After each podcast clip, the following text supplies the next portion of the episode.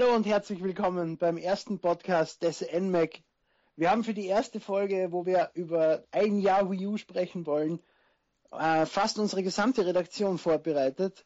Und sie sind bereit, sich erst einmal für eine kleine Runde vorzustellen. Ich übergebe gleich an den Chefredakteur Björn Rohwer, der uns erst das Podcast-Konzept ein wenig näher bringen wird, um unsere Hörer darauf vorzubereiten. Und der sich, ja, und dann werden wir uns der Reihe noch einmal vorstellen. Björn.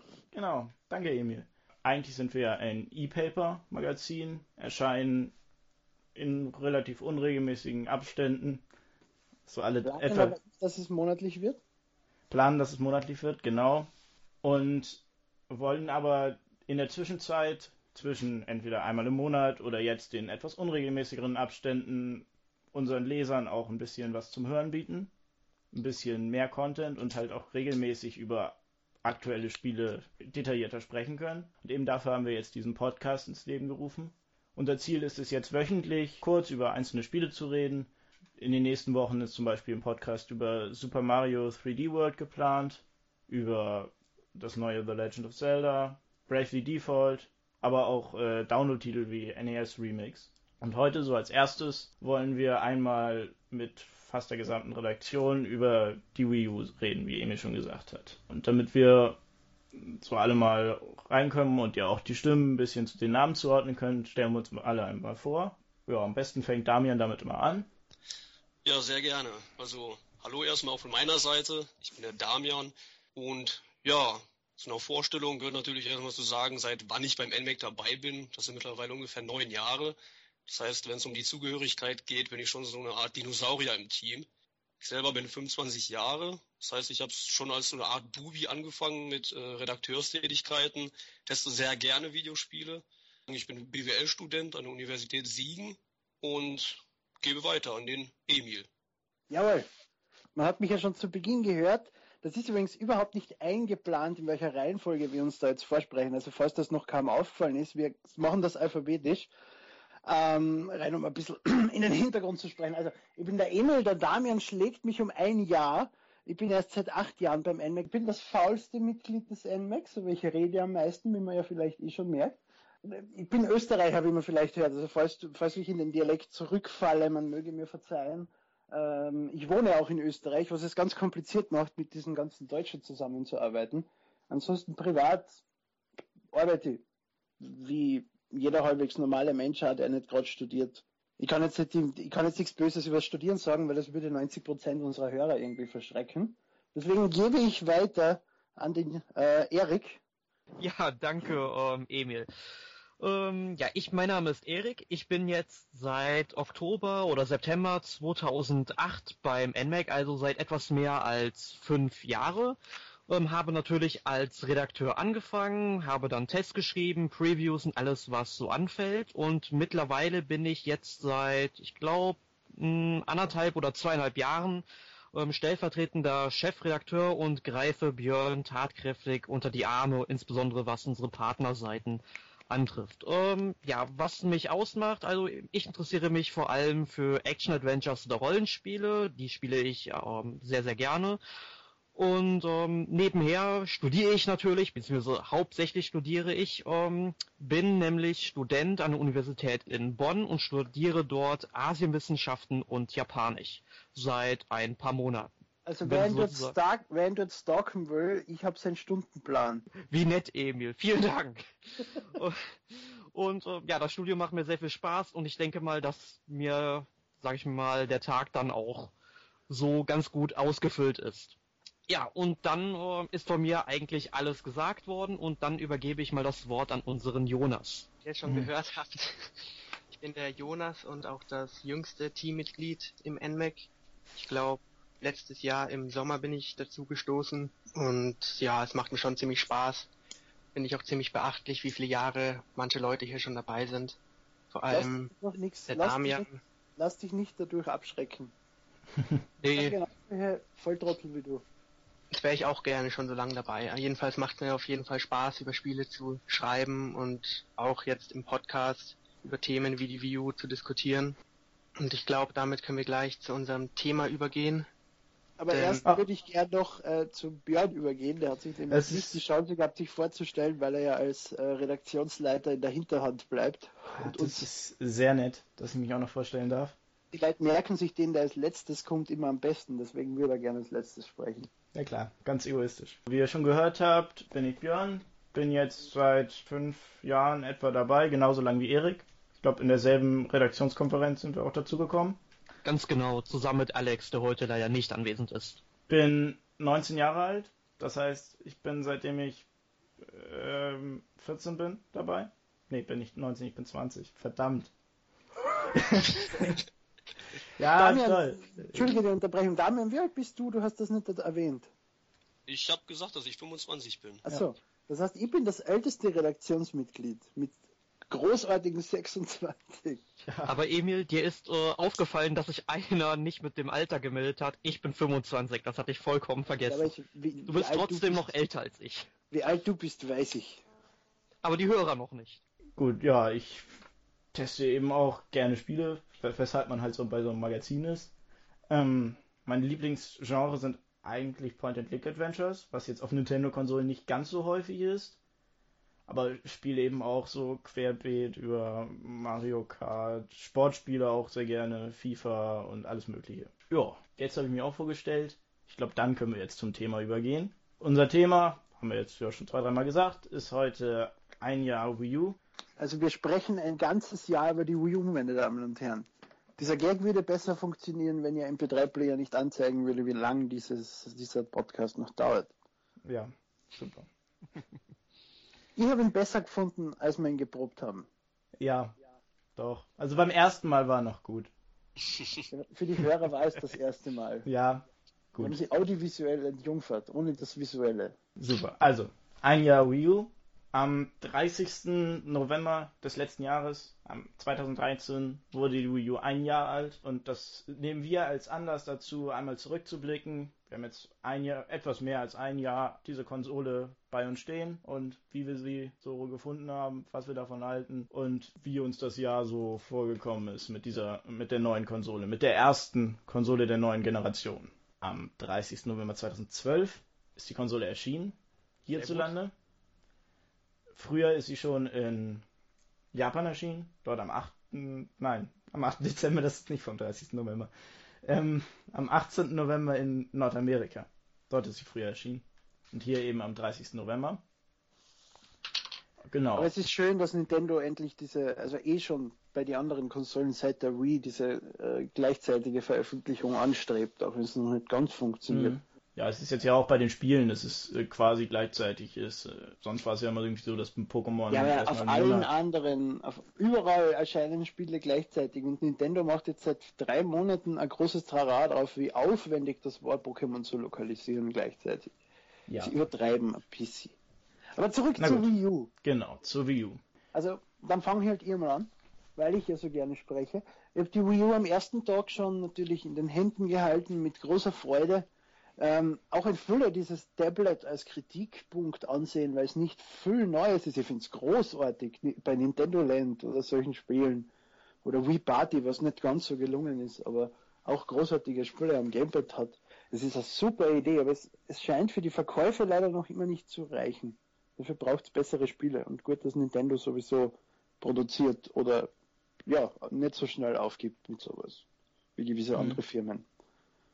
Wel- Welche Titel hattest du zum Launch dir geholt? Äh, Nintendo Land äh, war ja dabei. Natürlich die Premium-Version. Dann, äh, ich muss kurz schauen, was? Äh, Zombie U, natürlich New Super Mario Bros. U und Rabbit's Land. Rabbit's Land war eine große Enttäuschung. Aber wir sollen ja über die positiven Punkte der Wii U sprechen. Ne? Darksiders war großartig. Das war auch ein Launch-Titel. Den habe ich mir nur später geholt. Ich habe mir die Wii U gar nicht selbst geholt, sondern bei mir kam sie als Pressemuster an. Ich glaube irgendwie zwei, drei Wochen vor Release. Ich weiß auf alle Fälle, dass die Ubisoft-Titel hier vor der Konsole da waren und ich schon auf die Spiele gucken durfte, aber noch nicht spielen durfte. Ja, und hatte dann eben halt, was ich so als Testmuster damit bekommen habe. Nintendo Land, New Super Mario Bros., Funky Barn, Assassin's Creed habe ich auch getestet, Assassin's Creed 3 und irgendein Spiel war da noch. Und die Download-Titel habe ich mir auch alle geholt eigentlich, die zum Start da waren. Ja, bei mir war die Wii U am 30. November angekommen. Ganz ärgerlich natürlich, dass Amazon die mir mit Hermes geschickt hat. Ich durfte also wirklich bis abends fast um 8 Uhr kam sie dann endlich an. Das ist natürlich schön, wenn man auf eine Konsole den ganzen Tag warten darf. Ja, an dem Tag kamen dann aber auch so ziemlich alle Spiele bei mir an. Also ich hatte mir dann natürlich auch die Premium-Variante gekauft. Da war dann natürlich Nintendo Land dabei.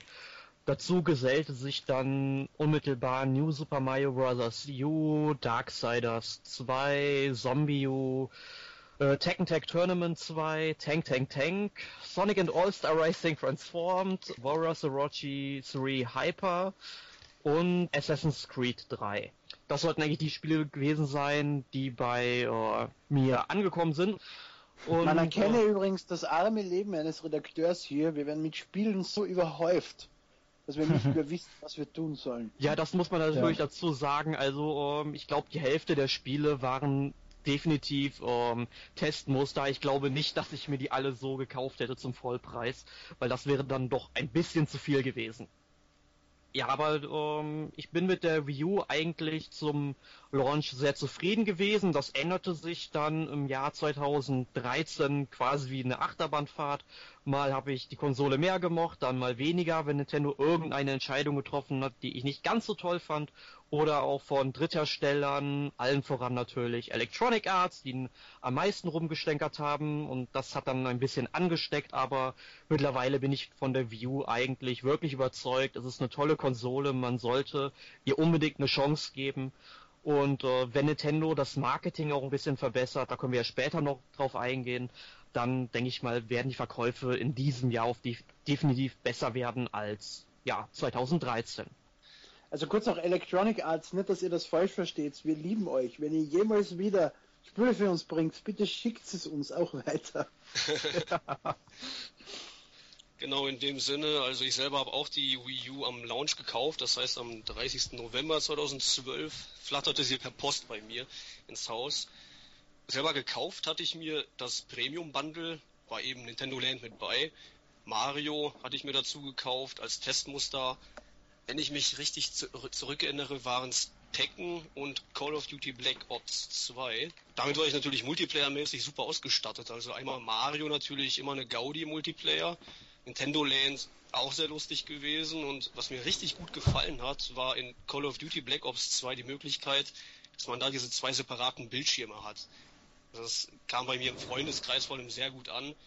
War auch sehr gut äh, als Demo der Möglichkeiten der Wii U quasi, dass man zeigt, einer spielt auf dem Bildschirm des Gamepads, einer nutzt den Fernseher mit dem Pro-Controller, den ich mir auch dazu gekauft hatte. Das äh, macht schon Laune, dass man da nicht äh, im Splitscreen quasi schauen kann, wo sich der Gegner gerade aufhält, ohne online spielen zu müssen. Ja, der Launch an sich, ich fand ihn nicht schlecht, war spielemäßig gut ausgestattet, wie ich schon sagte, und ja, was dann kam, war eben dieses Jahr 2013. Da ging es schon bergab mit der Wii U. Einmal verkaufszahlenmäßig und es fehlen einfach die Spiele. Ich meine mich erinnern zu können, dass Nintendo irgendwann mal sagte, dass sie gerne pro Monat einen Top-Titel raushauen möchten. Ein Top-Titel pro Monat bei der Wii U trifft das auf jeden Fall nicht zu. Klar, ja, aber sie sagten ab Anfang 2014, oder ne? Ja, oder das war aber anfangs ab, ab viertem Quartal. Jetzt hier 2014, es kommt ja nur ein Titel im ersten Quartal, also also wann haben sie es wahrscheinlich auch nicht gesagt, aber Anfang 2014. Donkey Kong.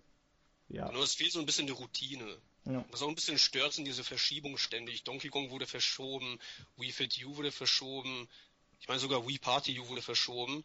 Irgendwie fehlen die Spiele und dann gibt es noch diese Verschiebung, das ist schon ein bisschen enttäuschend, finde ich. Also, also hoffe ich, dass das Jahr 2014 besser wird, aber so im Großen und Ganzen, die Möglichkeiten der Konsole sind super, müssen halt nur richtig ausgenutzt werden mit den Spielen. Und ich hoffe eben, dass 2014 da den einen oder anderen Blockbuster bringen wird. Also im Grunde muss ich ja sagen, dass ich bei der Ankündigung schon ziemlich gehypt war von der Konsole. Eigentlich wie bei jeder Nintendo-Konsole am Anfang. Aber als sie dann kam, hat sich dann doch irgendwie ein Desinteresse eingestellt. Ich kann noch gar nicht mehr sagen, woran das lag. Aber geholt habe ich sie mir dann erst Ende letzten Jahres im Herbst.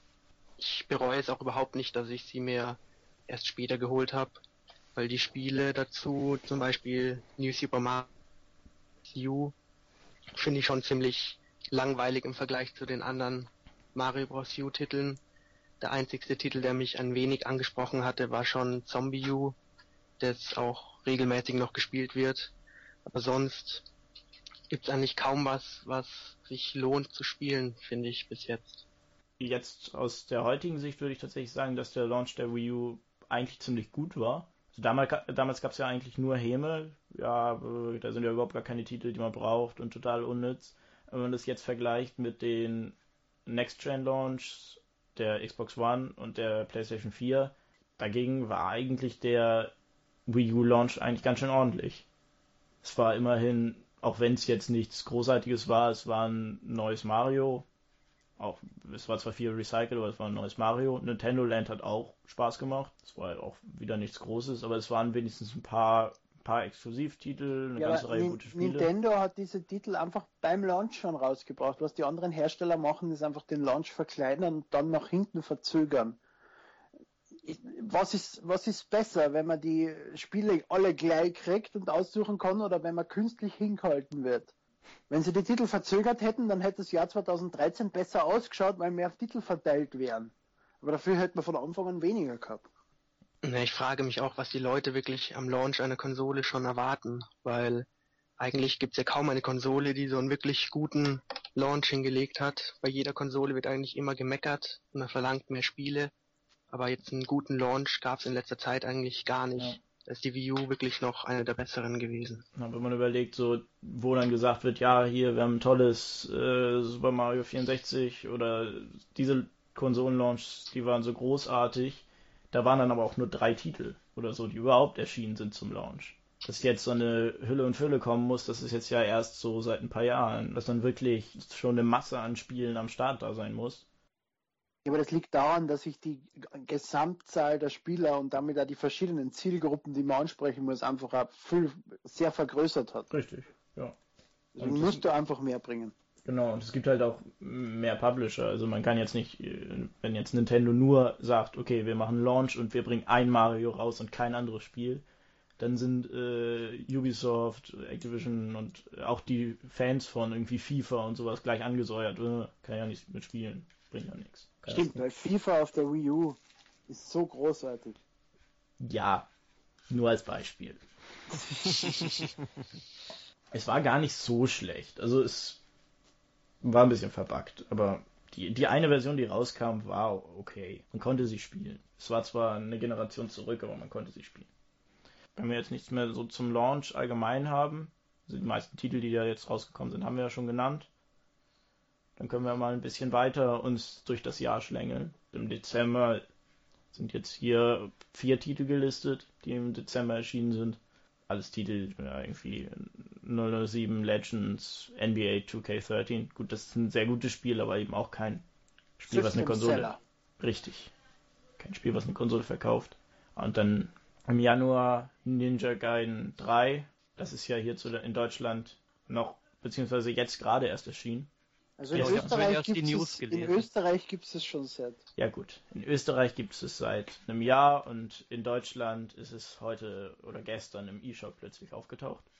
Gut, aber eben am Anfang da war jetzt nichts Großartiges da und so dass der nächste Titel, der dann wirklich noch größer ist, ist dann im März Monster Hunter 3. Ganz genau, das habe ich damals dann auch im NMAC getestet. War dann quasi eine Portierung von Monster Hunter 3, was es schon auf der Wii gab also es gab da nicht viel Neues, es gab ein paar neue Waffen, ein paar neue Monster, die man erlegen konnte. Ähm, aber sonst war es eher ein schwacher Port, wie ich finde. Da werden jetzt viele Monster Hunter-Fans an den Hörern sicherlich ein wenig aufschreien, aber man muss es leider auch ein bisschen nüchtern sehen. Ähm, da hätte man sehr viel mehr mitmachen können. An den Hörern? Glaubst du, die rufen uns an und. und... ja, an den Kopfhörer. ja, okay, gut, ich, gut gerettet. Ja, ja ich setze bei unseren Lesern voraus, dass sie intelligent sind, Emil. Kein ja. Kommentar. Ich kann nur was Falsches dazu sagen. Ja. Ich will niemanden beleidigen. Ich liebe unsere Hörer und Leser. Schade, dass da jetzt bei Monster Hunter 3 unser Layouter Emra nicht dabei ist. Der ist nämlich ein riesiger Fan von der Serie und würde bestimmt da noch ein bisschen was dagegen halten können gegen Erik. Also ich persönlich habe hab mal in einen Monster Hunter Teil reingespielt, aber mich interessiert die Serie eigentlich herzlich wenig. Ähm, ich weiß nicht. konnte mich noch nie so reizen. Ich habe lieber an dem Tag dann Need for Speed Most Wanted You gespielt und das fand ich klasse und hatte ich meinen Spaß mit. Das ist auch wieder so ein Titel, wo die Kritiker alle sagen, das ist die, das Beste von den verschiedenen Konsolenversionen und niemand kauft. Die, die scharf auf das Spiel waren und schon eine 360, den PC oder eine PS3 haben, ähm, haben es sich mit Sicherheit dafür schon gekauft. Das muss man Ja, die natürlich wollen auch die beste Version haben, so wie Deus Ex. Ja, Ich springe aber nicht ein paar Monate vor, das kommt später. Wenn ein, ja schon, aber wenn ein Publisher mir sagt, das ist die beste Version von allen, du musst ihnen das glauben. Vor allem, Ja. wenn das Hauptspiel scheiße war, dann kann es nur besser werden. Ich glaube, das war auch die Zeit, da hatte Electronic Arts, glaube ich, schon angekündigt, dass sie keine Spiele mehr für die Wii U entwickeln. Ich glaube, das war da schon klar, als das Spiel rausgekommen ist, dass das das letzte Spiel Ja. sein wird für die Wii U. Ja, aber man war ja sehr enttäuscht von den Verkäufen von äh, Mass Effect 3. Man muss dazu sagen, Mass Effect 3, das gab's ja für alle anderen Plattformen schon seit einem Jahr. Und zu dem Zeitpunkt gab es, wenn ich mich richtig erinnere, auch schon die Trilogie für alle anderen Plattformen zu kaufen und zwar für einen geringeren Preis als den Vollpreis von Monster, ähm, nicht Monster Hunter, ähm, Mass Effect. Ma- Mass, Dankeschön, äh, von Mass Effect 3 zu dem Zeitpunkt. Also da muss man sich nicht wundern, dass sich die Version dann vielleicht doch nicht so gut verkauft. Genau, dann gehen wir mal weiter. März kommt dann noch, Ende März kommt noch Lego City Undercover, was vielleicht auch noch ein bisschen interessanter ist. Also im März gab es immerhin zwei Titel, die von Nintendo gepublished wurden. Mhm, Ja, zu Lego City Undercover, da kann ich auch direkt wieder etwas sagen. Das habe ich ja auch getestet. Man kann es sich, sage ich mal, wie so ein ähm, Grand Theft Das Auto werdet ihr noch öfter hören diesen Abend. ja. gesagt, das habe ich getestet. ja, wir werden sehen. Ähm, jedenfalls, Lego City Undercover. Stellt es euch wie so ein GTA-Spiel vor, nur mit Lego-Figuren. Hat leider halt, sag ich mal, nur an den Ladezeiten gekrankt und vielleicht an den ja, repetitiven Levels, die man da erkunden muss, aber sonst war es ein wirklich sehr, sehr witziges Spiel. Das sollte man sich unbedingt mal anschauen, wenn man eine View hat. Ich habe da nur kurz reingespielt, als das Testmuster hier gerade gelandet ist und bevor ich es zu Erik weitergeschickt habe, habe ich da mal kurz reingespielt. Aber Wie hat es dir denn in den Momenten gefallen, Björn? ja, also ich fand es eigentlich auch sehr gut. Also da, da am Anfang wirkt es sehr frei und sehr offen, dass man wirklich alles Mögliche machen kann. Aber was mir auch aufgefallen sind, sind eben diese verdammten Ladezeiten, dass ich dann am Anfang irgendwie die erste Mission starten wollte oder ins Haus reingehen wollte und dann erstmal davor saß und dachte, ja, toll. Dieser Ja. Lade, Ladebalken hat sich einfach nicht bewegt. Ja, also Das man, das muss man wirklich sagen. Also wenn wir, ähm, wenn in irgendwelchen Magazinen von langen Ladezeiten gesprochen wird, dann Also, übertreiben manche in- Magazine. Aber ähm, bei Lego City Undercover müsst ihr euch wirklich hinsetzen und bis zu zwei Minuten warten, bis da was geladen wird. Und das ist einfach viel zu lang. Besonders bei einer Konsole, die zu dem Zeitpunkt ähm, von den drei Konsolen, sag ich mal, den äh, meisten Arbeitsspeicher hatte. Da hätte Aber man so viel reinladen können.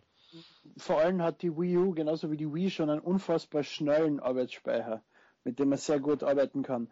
Ähm, was ich jetzt aber da rausgehört habe, ich habe es ehrlich gesagt selbst nicht gespielt, ist, dass das Spiel in Echtzeit nachladet. Also du kannst währenddessen noch rumlaufen und was tun. Du siehst keinen stillen Bildschirm, den du anstarren musst. Das ist klar, also du kannst die komplette Oberwelt, sag ich mal, frei erkunden. Nur Mhm. es gibt ja ähm, spezielle Levelabschnitte. Dann, Ja. wenn du da reingehst, dann wird halt kommt wieder halt ein Ladebildschirm. Das dauert dann nicht ganz so lange, das dauert dann vielleicht eine Minute oder sowas. Und dann ähm, erkundest du, sag ich mal, quasi wie in den alten Lego-Spielen, also sag mal Lego Star Wars oder ähm, Mhm. Lego Herr der Ringe, immer so ein Spielabschnitt, der abgeschlossen in sich ist, wo du dann auch deine Stats sammelst und so weiter. Ne? Nur ähm, wenn der Levelabschnitt wieder vorbei ist, dann lädt die ganze, äh, muss die ganze Oberwelt wieder neu geladen werden. Und das passiert leider relativ häufig. Okay. Und äh, da kann ich nur gerade äh, was zu sagen. Bei der 3DS-Fassung ist es sogar noch schlimmer. Da werden die einzelnen Stadtabschnitte noch äh, geladen. Ja, also da wird nicht die ganze Spielwelt geladen. Die ist also noch von der Infrastruktur noch ein bisschen katastrophaler. Was grauenhaft ist, weil der Vorteil einer Cartridge, aber es ist jetzt kein wirklicher Cartridge mehr, sondern ein Flash-Speicher, ist die schnelle Zugriffszeit. Da darf es eigentlich keine Ladezeiten geben. Nach Lego City Undercover, das nächste Spiel, was dann rauskam, war, ich gucke gerade mal durch die Liste durch. Gut, Resident Evil Revelations war ja ein Remake von der 3DS-Fassung. Ähm, Game Vario war das nächste Spiel, Das was von ich Nintendo kam. getestet. Was Das ist Neues? lustig. Es ist halt schwer krank. Aber es macht wirklich Spaß. Es ist, es ist zu kurz. es ist mehr so ein Nintendo Land 2. Es ist einfach eine Sammlung von ein paar, nicht Mikrospielen, so wie man es von WarioWare kennt, sondern Minispiele, wie diese Nebenminispiele, die es ja schon in WarioWare gegeben hat. Mhm. Und es ist, ich hätte mir lieber ein WarioWare gewünscht, aber wenn es einen Abschnitt gibt, aber ein einzelnes Minispiel, in dem du WarioWare spielst, ist zu wenig. Ja. Aber es war lustig. Es hat halt einen derben Humor. Ja, mich persönlich hat es ein bisschen abgeschreckt, dass es halt doch so, stand da ja irgendwie drauf, irgendwie 16 Minispiele oder so, dass es dann wirklich nur so Minispiele sind und nicht dieses Mikrospiel-Ding. Die sind gut, die haben mehrere Level und man kann sich mit einem Minispiel schon sehr lang beschäftigen teilweise. Da kann ich Emil nur zustimmen. Also ich habe es mir im Sommer irgendwann auch gekauft und es hat mir eigentlich gut gefallen, jetzt vielleicht nicht unbedingt als Einzelspielertitel, dafür war er doch etwas mager, aber wenn man halt äh, mit mehreren Leuten vor dem Fernsehbildschirm zu Hause sitzt, dann kann der Titel wirklich sein Potenzial entfalten. Ich meine, allein so ein Spiel, ich weiß leider nicht, wie die genaue Bezeichnung von diesem Spiel in der Realität ist, aber ihr kennt das ja sicherlich, wenn ihr irgendeinen Begriff malen müssen, die anderen müssen den erraten. Sowas gab es in diesem Spiel auch. Ihr musstet da halt irgendwie zum Beispiel ein Haus einfach ähm, auf das Gamepad malen und alle anderen im Raum mussten das ähm, dann äh, sahen das dann am Fernsehbildschirm und konnten das erraten. Das ist, ist eigentlich ein total simples Spiel, wofür man eigentlich die U gar nicht braucht, aber ich finde es einfach total lustig, ja, dass man das mit der U machen kann. Das Spiel hat mich wirklich mit Freunden stundenlang vor dem Bildschirm gefesselt. Mhm. Klingt nicht schlecht. Das war auch gerade dieses Montagsmaler-Spiel, ich glaube. So ja, genau, das. genau. Ja, genau, das meinte ich. Ja, das, das war auch so das, was mich so am ehesten interessierte. Das ist ja eigentlich eine wirkliche Kleinigkeit, die man auch auf, auch vielleicht als E-Shop-App mal irgendwann mal einfach ganz schnell für die Wii U machen könnte. Aber das sind halt solche Sachen, die dann auch wirklich ganz gut funktionieren können, glaube ich. Es hat das in, in Japan hat es das gegeben als Download-Titel für den DS. Also, mhm. also dass einer schon als Kauftitel, dass einer die Cartridge gehabt hat, aber die anderen DS haben es runtergeladen und dann hast du das genauso gespielt. Genau, nach Game Vario kam als nächstes, ja, das war ja mehr ein DLC, New Super Luigi U, was dann ja in dem Jahr des Luigis groß angekündigt wurde, dass jetzt dasselbe Spiel nochmal kommt, äh, was wir schon zum Launch hatten, halt mit Luigi. Ein Spruch. Das sind eigene Level. Das Spiel ist schwer. Ich bin sehr glücklich damit. Ich will es nur ungern zugeben, aber das habe auch ich getestet. um Eriks, ja. Eriks Aussage. Hast, also hast du nicht Aussage eben gelästert? Hast du nicht eben gelästert, dass wir das bei Erik häufiger hören werden? Ja, ich, ich sage ja, ich revidiere meine Aussage, ja. Gut. Ähm, es, ist, es sind ja eigene Level, es ist zwar dieselbe Oberwelt, aber die Level selbst sind gekürzt. Man hat immer den Zeitdruck, weil die Zeit erst bei 100 Sekunden beginnt. Und äh, man muss teilweise wirklich sprinten durch diese Level, dass man da zu einem, zu einem Ziel kommt und die sind teilweise wirklich schwer. Also New Super Mario Bros. U war ja zu leicht eigentlich. Und mit, mit Luigi U haben sie eben auf die Kritik reagiert. Da war ich wiederum wieder ein Spiel, wo ich abgeschreckt war, weil ich halt das, den Vorgänger habe ich getestet und auch komplett durchgespielt und da dachte ich halt wirklich schon, nachdem man dann New Super Mario Bros. Wii hatte und auf dem DS-Titel, auf dem 3DS-Titel, da war das echt äh, langsam echt ausgelutscht. Deswegen habe ich den Titel jetzt auch ausgelassen, weil ich dachte, ja, wird schon wieder das gleiche sein, halt mit Luigi.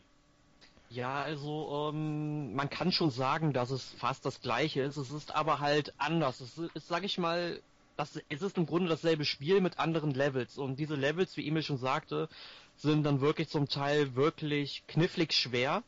Ähm, aber mir hat das dann trotzdem sehr gut gefallen. Ich hatte sehr viele Stunden Spaß mit diesem Spiel und ich weiß aktuell gar nicht mehr, ob ich es auch tatsächlich noch durchgespielt habe. Aber was ich eher jetzt noch zu New Super Luigi U ähm, dazu sagen möchte, es kam jetzt zunächst nur als Download-Content heraus für New Super Mario Bros. U. Und ähm, ich glaube erst einen Monat später oder so kam dann die Retail-Fassung. Genau, mhm. die 40 Euro gekostet hat. Das doppelte wie aus dem E-Shop. Aber es, es, war die erste Wii U Collectors Edition in dem Sinn, weil es eine grüne Box war. Ja, und diese grüne Box lächelt mich aus meinem Spielregal an. Ja, natürlich, mich auch. und den Download-Content getestet und die Retail-Box gekauft. Sie ist grün. Das ist ein ja. wahrer Nintendo-Fan. Richtig. Ihr hört es, liebe Hörer. Richtig, wie man Nintendo-Fans mit einer Farbe. 20 Euro. 20 Euro Aufpreis rechtfertigt es für jeden Nintendo-Fan. Ja, natürlich. Danach am selben Tag wie die Retail-Fassung von New Super Luigi U kam wohl der wichtigste Titel des ersten Halbjahres raus. Pikmin 3. Yeah! Das habe ich getestet! oh! mein Name wird vielleicht doch nicht mehr so oft heute fallen. Ja, stimmt. Als nächstes kommt dann noch äh, Wonderful 101. Egal, Pikmin. Ich war sehr glücklich. Also ich war es ja der, der in den Redaktionskonferenzen zu jeder E3 laut Pikmin geschrien hat als Titel, den man sich wünscht. Man kann in unser, zu unseren Printzeiten im NMAC zu Weihnachten oder so, wer will nächstes Jahr sehen Pikmin schon drin und das war 2007. Also unfassbarer Pikmin-Fan und unfassbar glücklich mit dem Spiel. Allerdings vielleicht ein bisschen zu kurz ist. Man spielt es in acht Stunden durch wenn man sich bemüht und alles sammelt, sind es vielleicht 10, 12. Es ist schade, aber dafür gibt es die Download-Contents, die sind wieder lustig. Sonst doch wer Pikmin gespielt. Ja, ich selber hab's gespielt. Ich fand's auch lustig, aber was mich an dem Titel ein bisschen gestört hat, ist, äh, was nicht mehr super zeitgemäß ist, die Bodentexturen. Ich meine, das hätte der Emra in einer Konferenz vor einigen Wochen auch schon mal erwähnt, da kann ich ihm voll und ganz zustimmen. Das Spiel lebt von der Oberwelt und die besteht im Grunde einfach nur aus Boden zu 90 Prozent. Und wenn das nicht schön aussieht, dann, ja, ich weiß nicht, das mindert minimal den Spielspaß. Jetzt nicht extrem, aber ich finde bei einer Wii U, bei der neuen Konsolengeneration muss das nicht unbedingt sein. Die Unterwelt besteht zu 100 Prozent aus Boden. Aber ja, es ist schon richtig. Das Spiel schaut nicht so gut aus, wie es ausschauen hätte können. Aber wenn du die, die GameCube-Fassung reintust und dann die Wii U-Fassung, das ist ein Wahnsinn, dieser Sprung. Die Grafik ist geil, auch wenn sie ihre Schwächen an gewissen Stellen hat. Sie ist richtig gut. Für Nintendo-Verhältnisse natürlich. Aber wir sind ja, wir, wir, wir spielen ja nur Nintendo-Spiele. Unser ganzes Leben. Genau. Mhm. Also mir fällt bei der Liste eigentlich, die wir jetzt so durchgehen, an Spielen eigentlich immer wieder auf, wie viele Spiele ich eigentlich ausgelassen habe.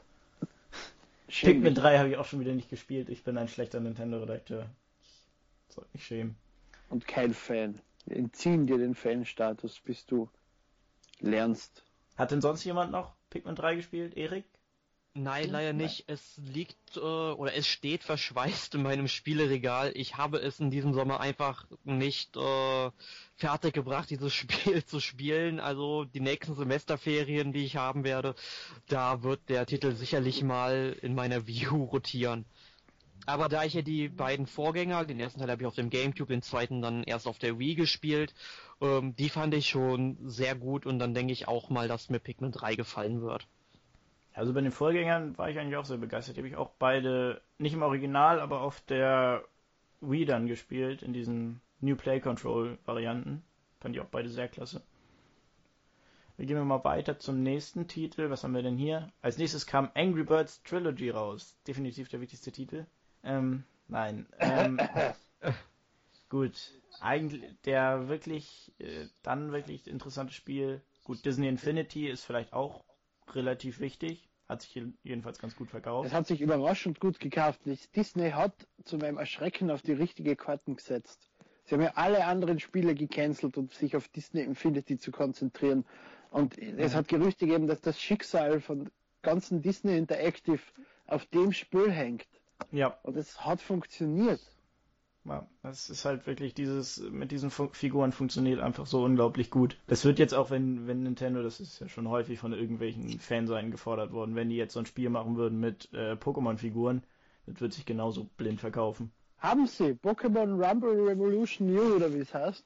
Ja, da gibt's, gibt's, gibt's die mittlerweile auch hier, die Figuren? Ich glaube, die gibt's. Äh, ich habe sie aus Großbritannien über Playcom importiert habe ungefähr gezahlt äh, für, für 20 Figuren 70 Euro oder so. Das habe ich dann mit einem Freund aufgeteilt, da hat dann jeder 10 genommen und wir haben halt geschaut, dass wir die Doppelten vermeiden. Ne? Gut. Aber dafür war leider das Spiel drum, also ich fand's nicht so super gut. Es war halt sehr stumpf. Irgendwie spaßig in seiner Stumpfheit, aber ja, gut. Aber schweifen wir mal nicht ab, sondern gehen jetzt wirklich zu dem nächsten größeren Titel, The Wonderful 101. Das habe ich getestet. Wer hätte das vermutet? Das wird meine neue Catchphrase. Ähm, ich war ja großer Fan von Beautiful Joe. Beautiful Joe sogar auf die Gamescom mitgenommen, weil der, der Entwickler oder Producer, ich vergessen, wie er heißt, äh, dort waren. Die wollte, dass er das signiert, aber ich habe ihn leider versandt. Äh, Wonderful 101, es ist ein, es ist nur ein Hardcore-Spiel. Also das ähm, als, als System-Seller anzupreisen, das kann nicht funktionieren. Das war das, dasselbe Fehler hat Nintendo bei Sin and Punishment gemacht. Das sind Spiele, die sind richtig schwer, unübersichtlich, aber halt unfassbar lustig. Und das kaufen nur die Hardcore-Spieler. Aber ich kann es trotzdem nur jedem, der kein Problem hat, in einem Level 100 Mal zu sterben und sich nicht frustriert, weil du gibst bei dem Spiel nicht dem Spiel die Schuld. Du weißt, das Spiel ist immer fair zu dir, sondern du gibst dir die Schuld, weil du hättest ja dem anders ausweichen können und so. Und das macht ein gutes Spiel aus und das ist Wonderful 101. Ja, das ist, das ist jetzt mal ein Spiel, das habe ich zwar auch ausgelassen, aber es liegt immerhin verschweißt in meinem Schrank. Also ich habe die Möglichkeit, es jetzt gleich zu spielen, wenn ich. Wir sind so stolz auf eure Vorbereitungen. Ja, das ist. Äh, wir haben halt äh, die Wii U in diesem Jahr wirklich aktiv verfolgt, allesamt. Sehr aktiv. Aber lästern, nichts gespielt, aber lästern. Dass so wenig Spiele gekommen sind.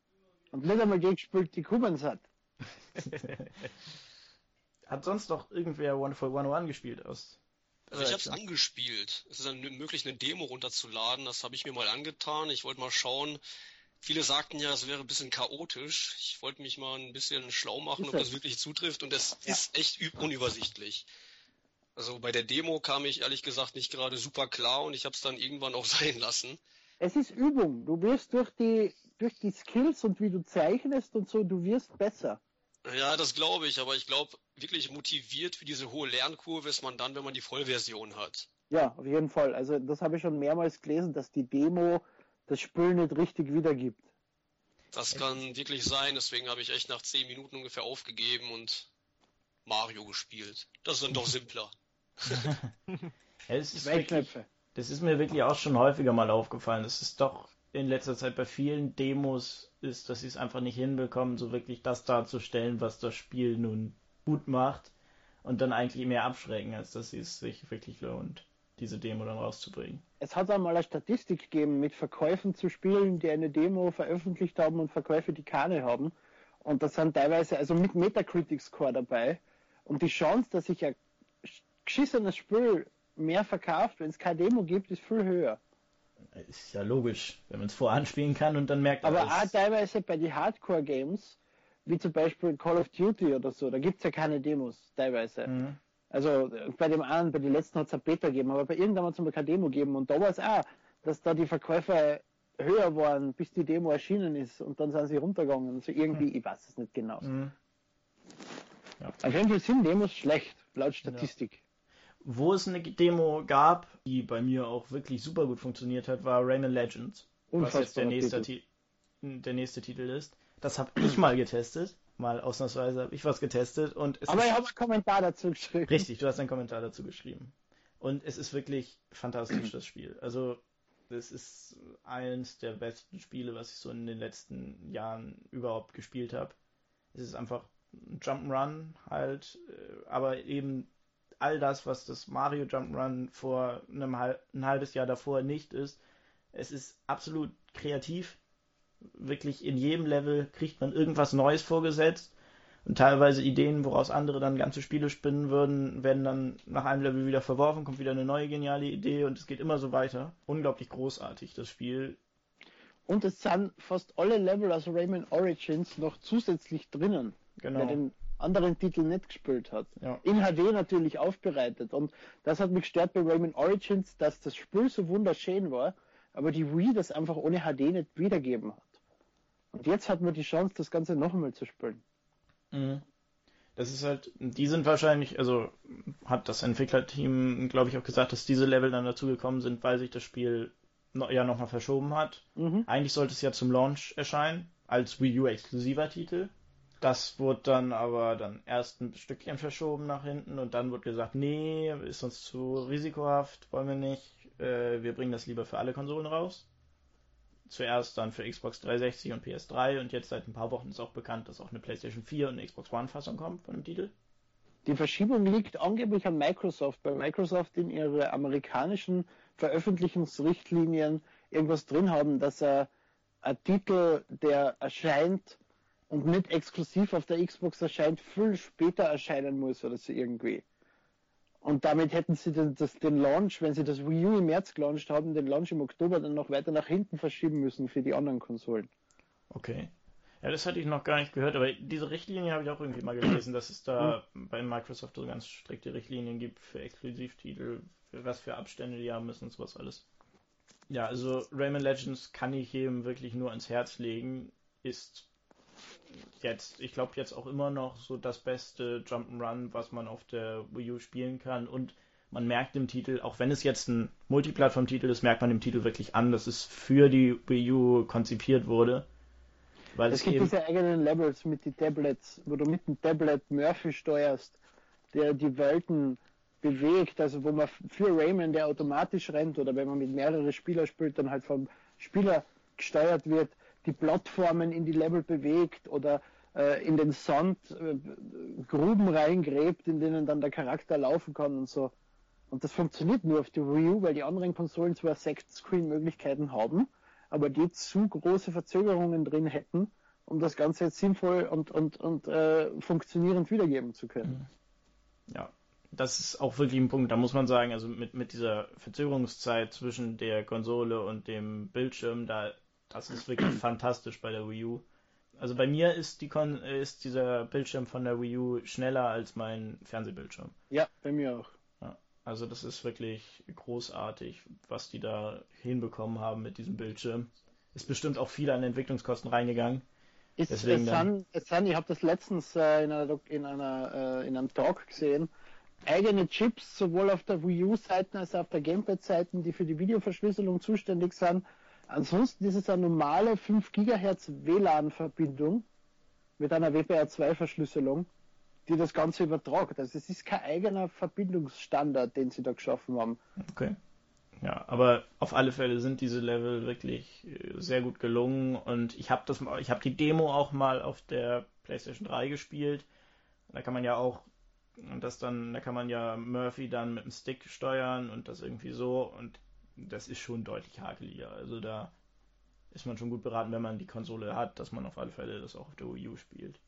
Und es war halt Ubisoft, dadurch, dass sie es verzögert haben, das muss man Ubisoft hoch anrechnen, ist eben diese Demo, Demo erschienen, die nicht wirklich eine Demo war, es ein eigenständiges Challenge-App, ja. wo du jeden Tag eine andere Welt, die zufallsgeneriert worden ist, vorgesetzt gekriegt hast in verschiedene Schwierigkeitsgrade und die dann einfach mit weltweite Bestenlisten erst vergleichen können, wer der schnellste oder der beste ist. Und das war schon eine großartige Entschuldigung mehr oder weniger, dass das Spiel später erscheint. Mhm. Also ich war ihnen spätestens zu dem Zeitpunkt überhaupt nicht mehr böse. Und dann, was sie gesagt haben, sie bauen Origins noch mit ein, weil sie haben zu viel Zeit, da fällt man auf die Knie vor der Firma. Beziehungsweise vor Michel, wie heißt der? Mar Michel Ancel. Michel Ancel, okay. Gut. Der nächste Titel, der dann erschien, das ist wieder ein Monat später, ein bisschen mehr als ein Monat später, ist dann ein Remake. Legend of Zelda Wind Waker HD. Das hat. Da darf ich jetzt mal sagen, dass ich das getestet habe und das Spiel war super. Also da kann man ein bisschen ausschweifen. Also bei der Wii sagten ja viele Fans noch, HD brauchen wir nicht unbedingt, das ist nicht wirklich eine Bereicherung. Weil ich finde, gerade bei dem Spiel naja, nicht, man... nicht die Fans, Nintendo hat uns das aufgezwungen. Ich hätte immer gern HD gehabt. Naja, Fans sicher... reden gerne nach und das haben viele getan. ich bin der größte Fan aller Zeiten und ich habe denen nicht nachgeredet. Okay, wie auch immer, aber auf jeden Fall die HD-Grafik, die hat mich echt umgehauen, als ich das Spiel gestartet habe. Also durch die Full HD-Auflösung wirkt das Spiel echt wie gemalt. Und es ist, es ist für die Atmosphäre einfach eine Bereicherung. Also es sieht schön aus und dadurch macht, macht das einfach mehr Spaß, das Spiel zu spielen, finde ich. Natürlich am Gameplay hat man jetzt nicht viel geändert. Das Spiel ist super, da muss man auch nicht viel ändern. Es gibt jetzt dieses, ich meine, Sieben-Meilen-Segel heißt das, um diese Seepassagen ein bisschen zu beschleunigen. Das war so dieser Hauptkritikpunkt bei dem GameCube-Teil und ich denke, jetzt dürften echt alle zufrieden sein und ich kann das Spiel jedem empfehlen. Mich stört nur an dem Titel, dass es der veränderte Grafikstil. Es ist kein Cell-Shading mehr, es sind Texturen. Zumindest schaut es so aus. während ja in der GameCube-Fassung Cell Shading ist ja das, dass da, dass einfach, es gibt keine Texturen, es wird alles vom System dynamisch angemahlen, mehr oder weniger, ne? Und, und dadurch wirkt es viel schöner, finde ich, weil ich mag diesen Cell-Shading-Stil sehr gern. Ich habe 13 zum Beispiel von Ubisoft, den Shooter im Cell-Shading-Stil, gern gespielt. Und das fehlt mir bei dem HD-Remake. Ja, das ist vielleicht ein bisschen Geschmackssache. Also ich fand es nicht schlimm. Ich finde den Titel super optisch. Was viele gestört hat, ist auch dieser Bloom-Effekt, der vielleicht hier und da ein bisschen übertrieben rüberkommt, aber es hat mich auch persönlich nicht gestört.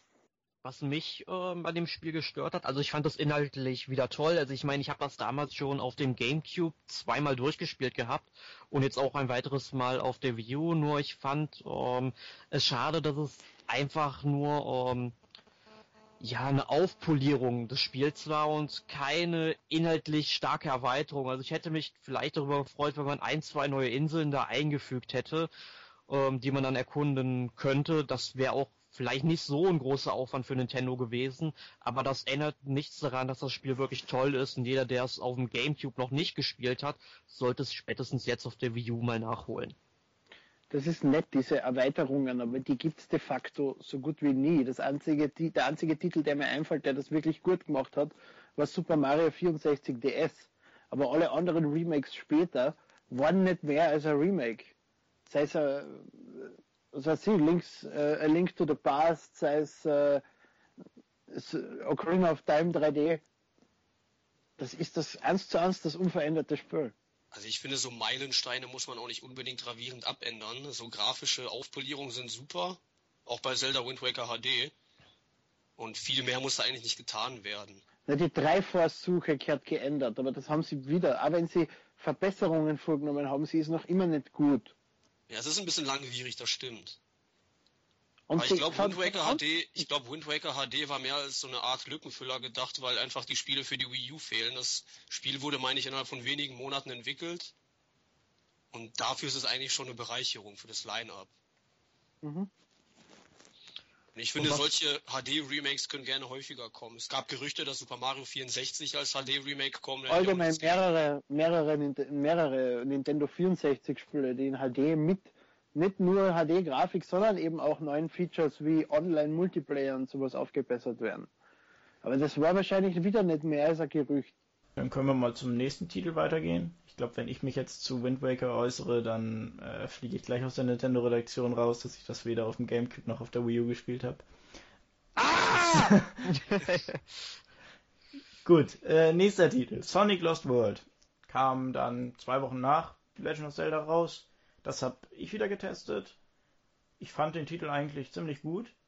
Er wurde so insgesamt von der Presse eher so durchmischt aufgenommen. Ja, mh, hm, so ist zwar ganz schön, aber kein irgendwie Sonic. dann doch kein Sonic.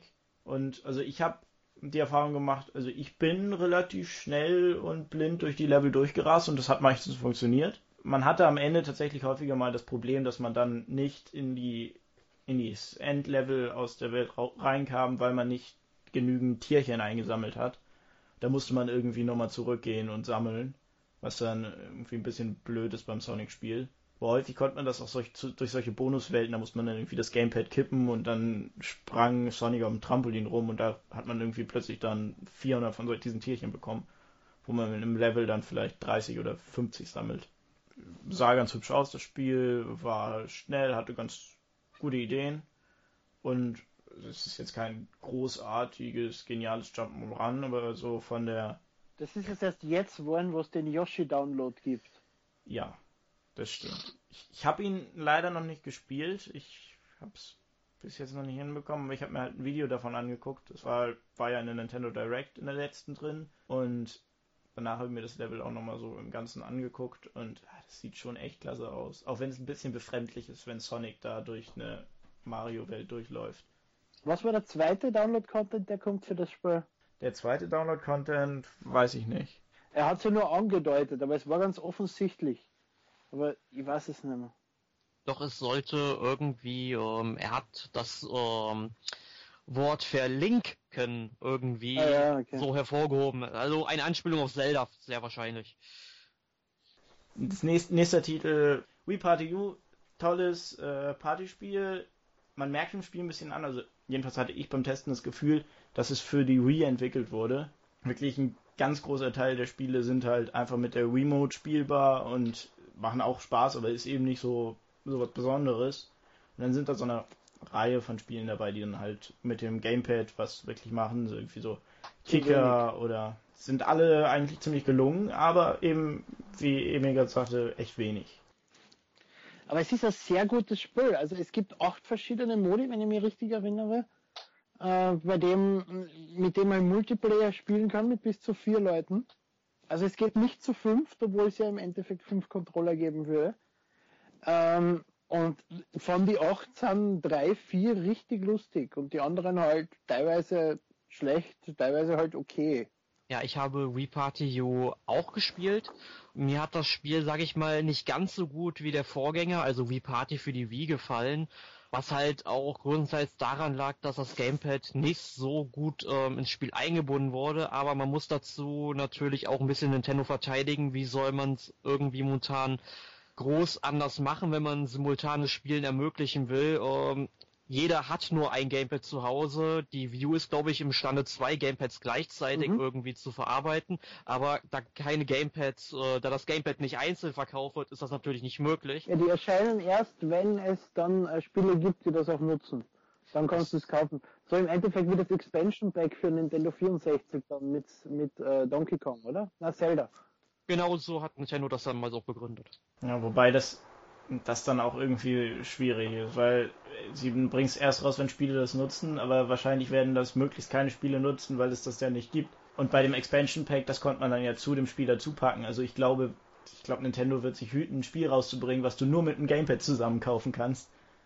Und was dann naja, irgendwie. Wii Fit zum Beispiel ist im Endeffekt nichts anderes.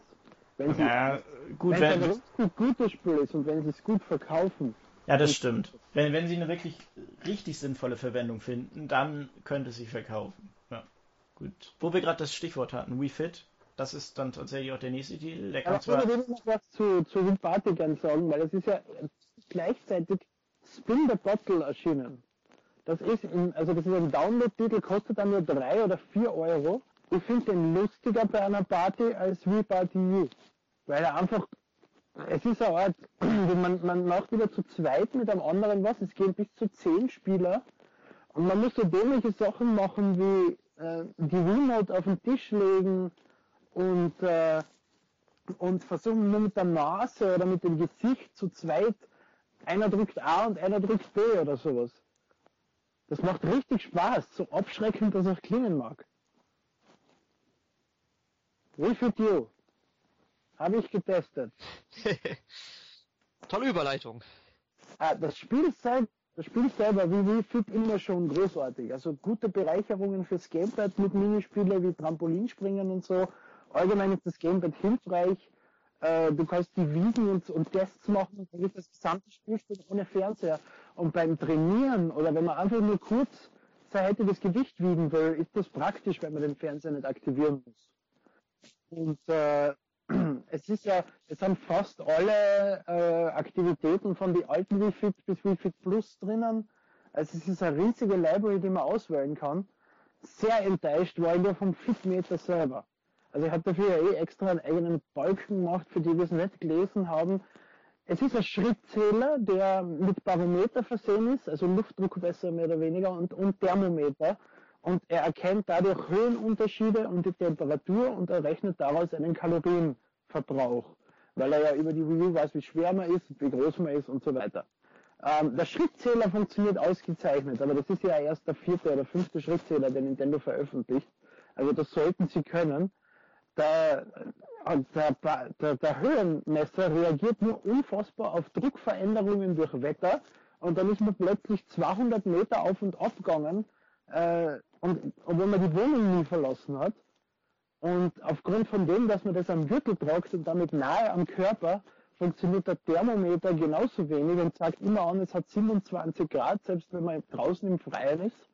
Und damit ist die errechnete Kalorienzahl natürlich unfassbar falsch. Also man äh, verbraucht 300 Kalorien für 1000 Schritte. Das kann nicht stimmen, niemals.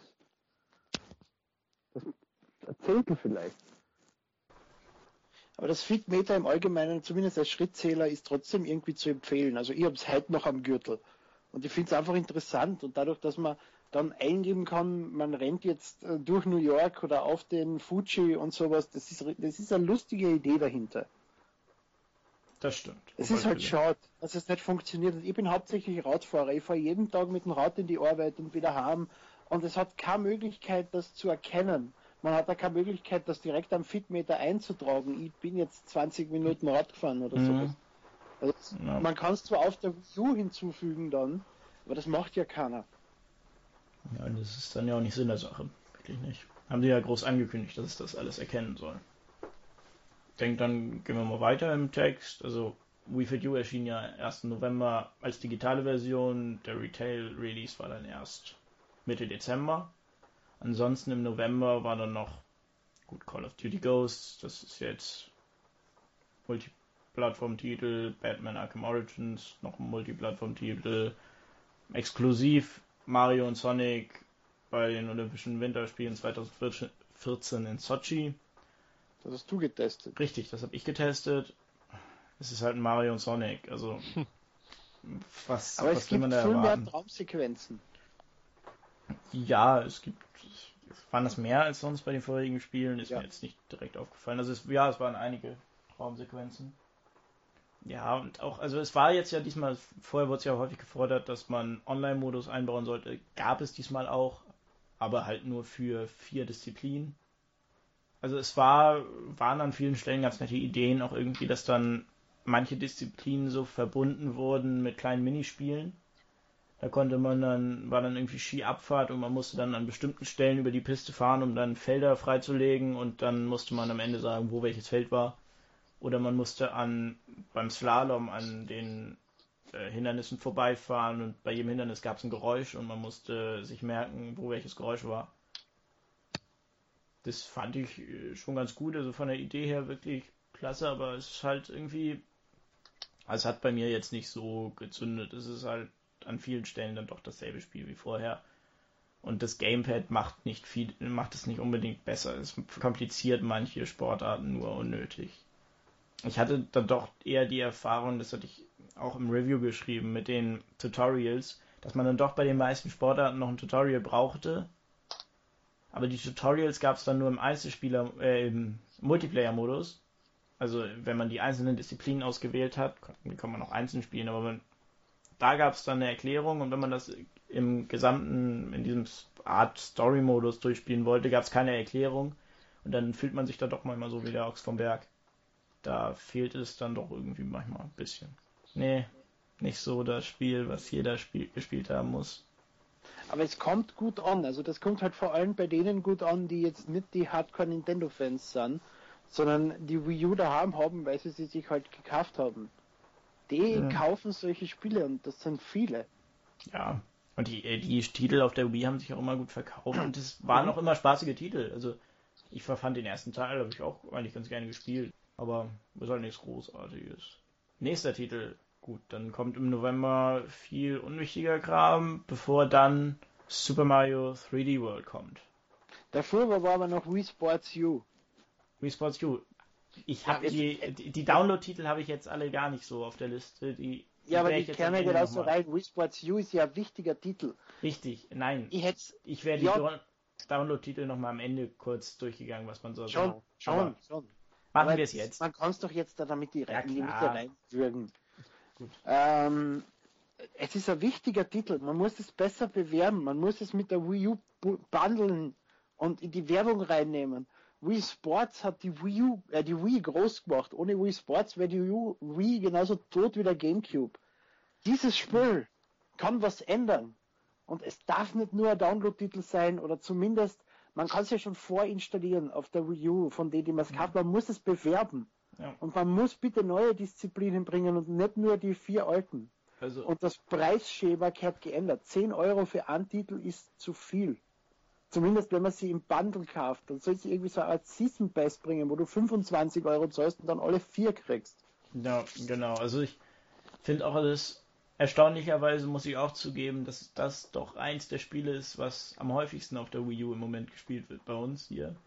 Die Disziplinen sind eigentlich echt gut umgesetzt. Das Bowling funktioniert noch einen Tacken besser als eben bei Wii Sports mit dem Wii Motion Plus jetzt. Das Golf fand ich auch sehr klasse mit dem Gamepad. Das hat man ja schon bei der, bei der allerersten Preview von der Wii U gesehen. Dass man das Gamepad so auf den Boden legt und dann sieht man den Golfball und dann kann man schlagen. Wirklich großartig gelungen.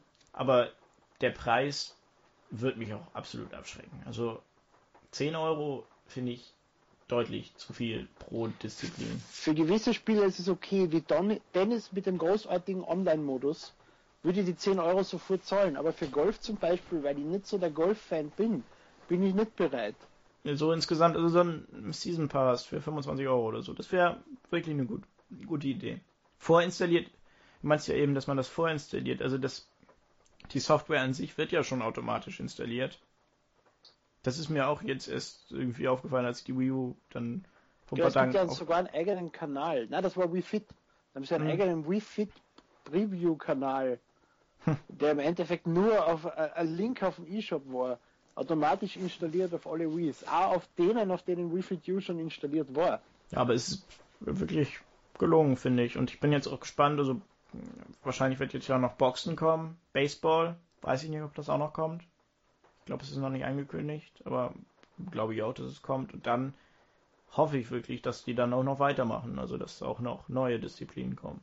Ja, zumindest die Wii Fit Plus Disziplinen. Es wird ja einfach, es wird ja Sinn machen. Und wenn sie dann jetzt dieses, das so als Plattform für ihre, diese Sportdisziplinen etabliert haben, dann können sie ja dann nach und nach welche rausbringen. Ich könnte mir sogar vorstellen, dass sie das dann in ein paar Monaten oder irgendwie Ende diesen oder Mitte nächsten Jahres dann auch so als Bundle auf Disc rausbringen.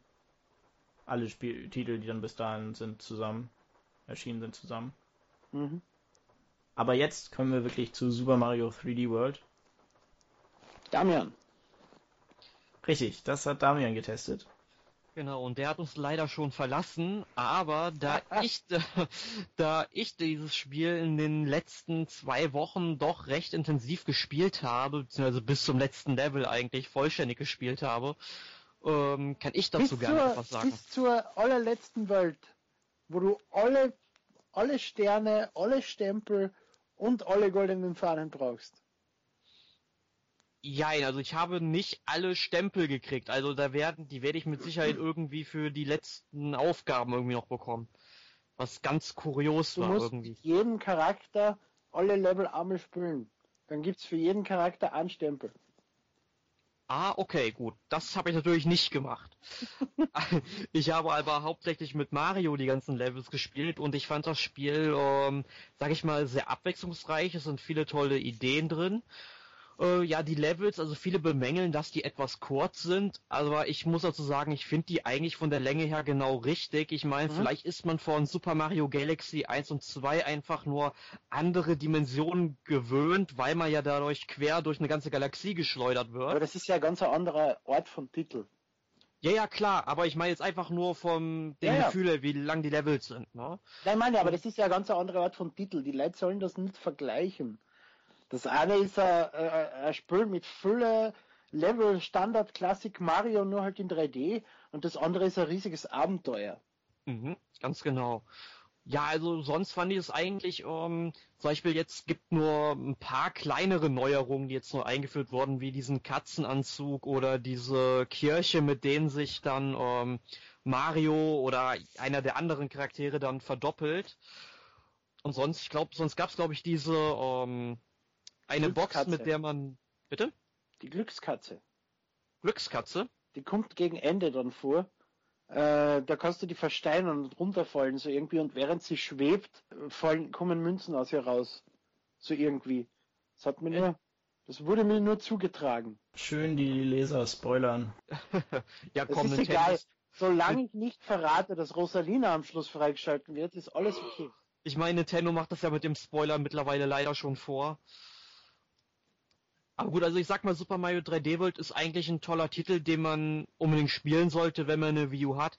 Das Einzige, was mich jetzt persönlich am Spiel ein bisschen gestört hat, es gab jetzt ähm, kein Online-Mehrspieler-Modus. Gut, wer hat das jetzt nicht kommen sehen, aber ähm, auch nicht mal irgendwelche Online-Ranglisten, wie schnell man irgendwie ein Level abgeschlossen hat, weil irgendwann werden ja auch besten ähm, was ja nicht besten Listen, sondern die Bestzeit wird ja irgendwie gespeichert von so einem Level. Und es gibt ja auch diese Geistdaten von den Mies, die dann genau, quasi das, durch die Level. Das Spiel ladet ja zufällig, beziehungsweise hauptsächlich von Freunden, drei Geistdaten runter für Level, die man schon gespielt hat und spielt die ab, damit man schneller sein kann oder schauen kann, was die machen.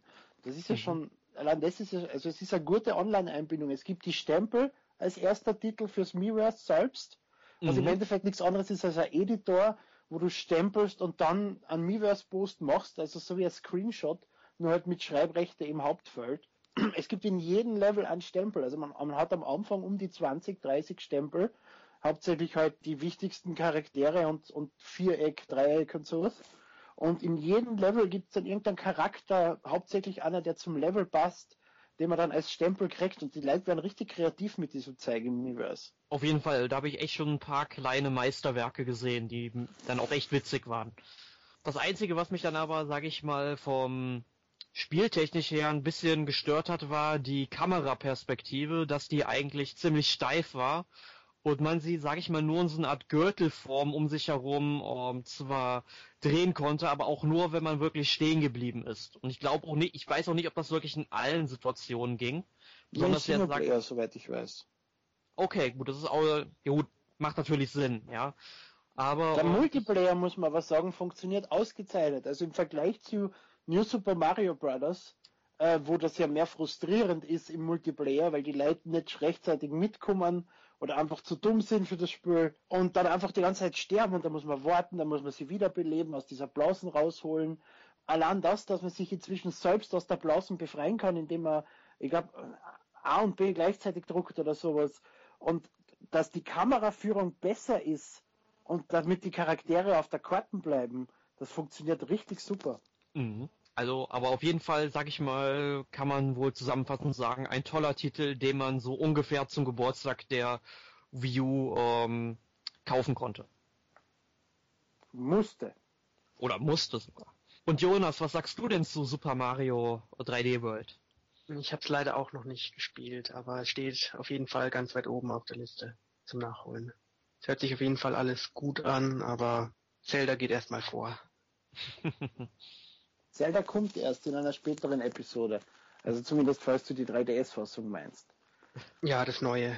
Das habe ich getestet. Wen überrascht?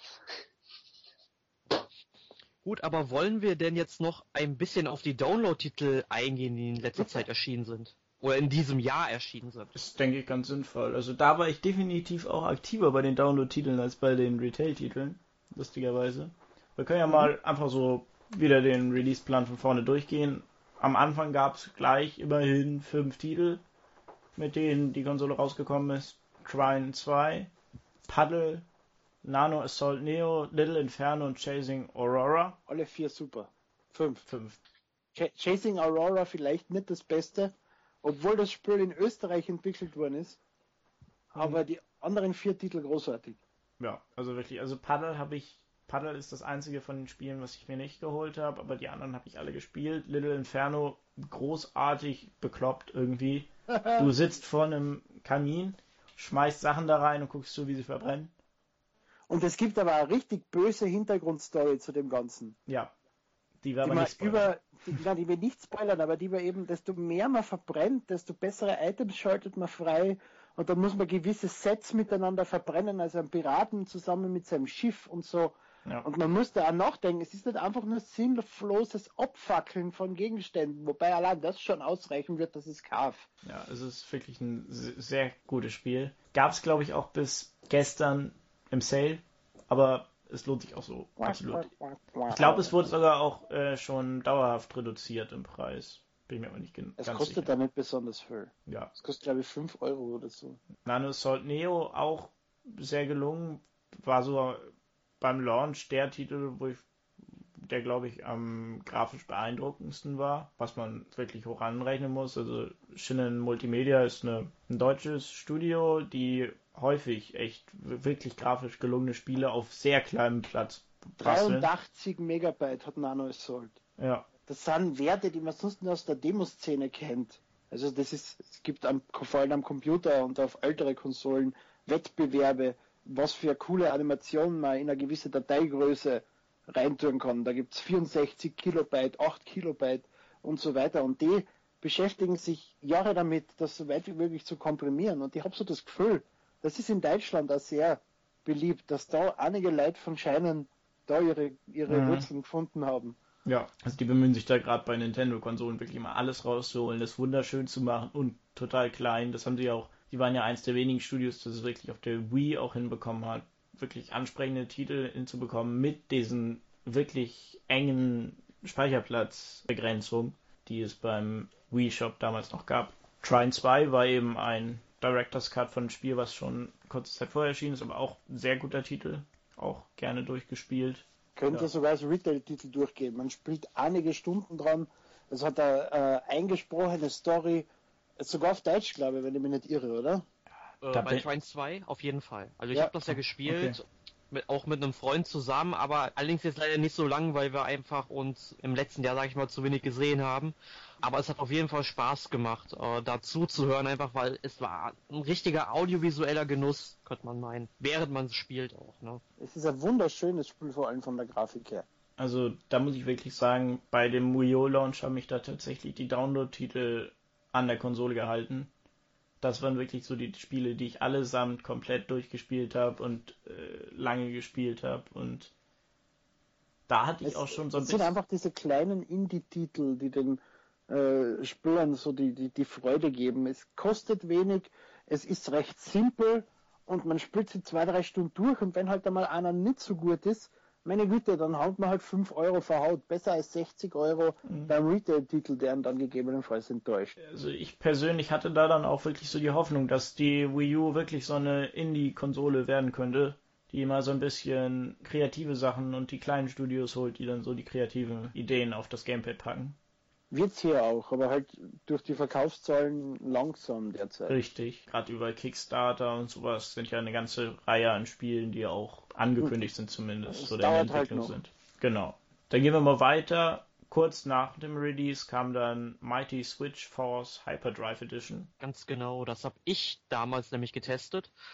Und ja, das ist jetzt, sage ich mal, kein Spiel, was man unbedingt braucht. Es ist aber vor allem für Leute, die gern so Jump'n'Runs mit äh, sehr vielen Geschicklichkeitselementen spielen wollen und dabei auch ja vielleicht so ein bisschen äh, masochistisch veranlagt sind, weil teilweise sind da recht, äh, richtig knifflige ähm, Passagen drin, Genau. Also der Sinn von Mighty Switch Force ist ja, es gibt im Endeffekt zwei Hintergründe, um man unter, über die man durch Knopfdruck hin und her tauschen kann. Ganz dem genau. Sind halt andere was. Plattformen, auf die man stehen kann, als auf dem anderen. Und man muss dann halt im richtigen Moment immer wechseln. Das mhm. hat es am 3DS schon gegeben. Äh, ich glaube sogar am DSi, oder? Ähm, das weiß ich nicht, es gab es ja. Und da hat es auch viel mehr Sinn ergeben, durch die zwei Bildschirme, die direkt nebeneinander waren, weil man sofort gesehen hat, was auf einen zukommt. Funktioniert auf der Wii U eigentlich genauso gut, nur halt nicht so schön. Gut. Als nächstes steht ja, glaube ich, The Cave auf dem Plan. Ne? Richtig. Ne? This Gut. is the cave. Kommen wir nun zu I am The Cave. Talking cave. You are a talking cave. Wonderful. ähm, the Cave, genau. Das Spiel von Double Fine von Ron Gilbert. Ich glaube, ich habe das getestet. Ich habe es auf alle Fälle gespielt. Das weiß ich. Ich habe es auch komplett durchgespielt. Ich fand's toll. Ich fand's einfach toll. Ich habe es auch, ich habe es auch mehrmals durchgespielt. Es hängen da die größten Legenden an dem Spiel im Endeffekt. Mit Ron Gilbert äh, und äh, was war Ron Gilbert? Zack McCracken und sowas, gell? Ähm, Ron Gilbert war auch, ah, ich bin gerade im Überlegen, er war auf alle Fälle hier Maniac Mansion. Maniac Mansion. Genau, Maniac Mansion mit Zack McCracken, Verzeihung. Maniac Mansion und ich glaube, Monkey Island war da auch, ich glaube, da war er auch mit dabei. Er war auch mit dabei, ja. Und dann eben, äh, und dann noch zusätzlich, aber wenn nur das Studio gehört, aber er hat sicher auch was beigetragen. Äh, verdammt, jetzt fällt mir nicht ein. Tim Schäfer. Tim Schäfer, genau. Der ja. uns ja sowieso noch äh, jetzt bald mit einem großartigen Adventure äh, im hm. eShop erfreuen wird, ne, mit Broken Age. Kommt das in eShop? Ja, für alle möglichen Konsolen, sogar für Oya entwickeln sie es. Oh.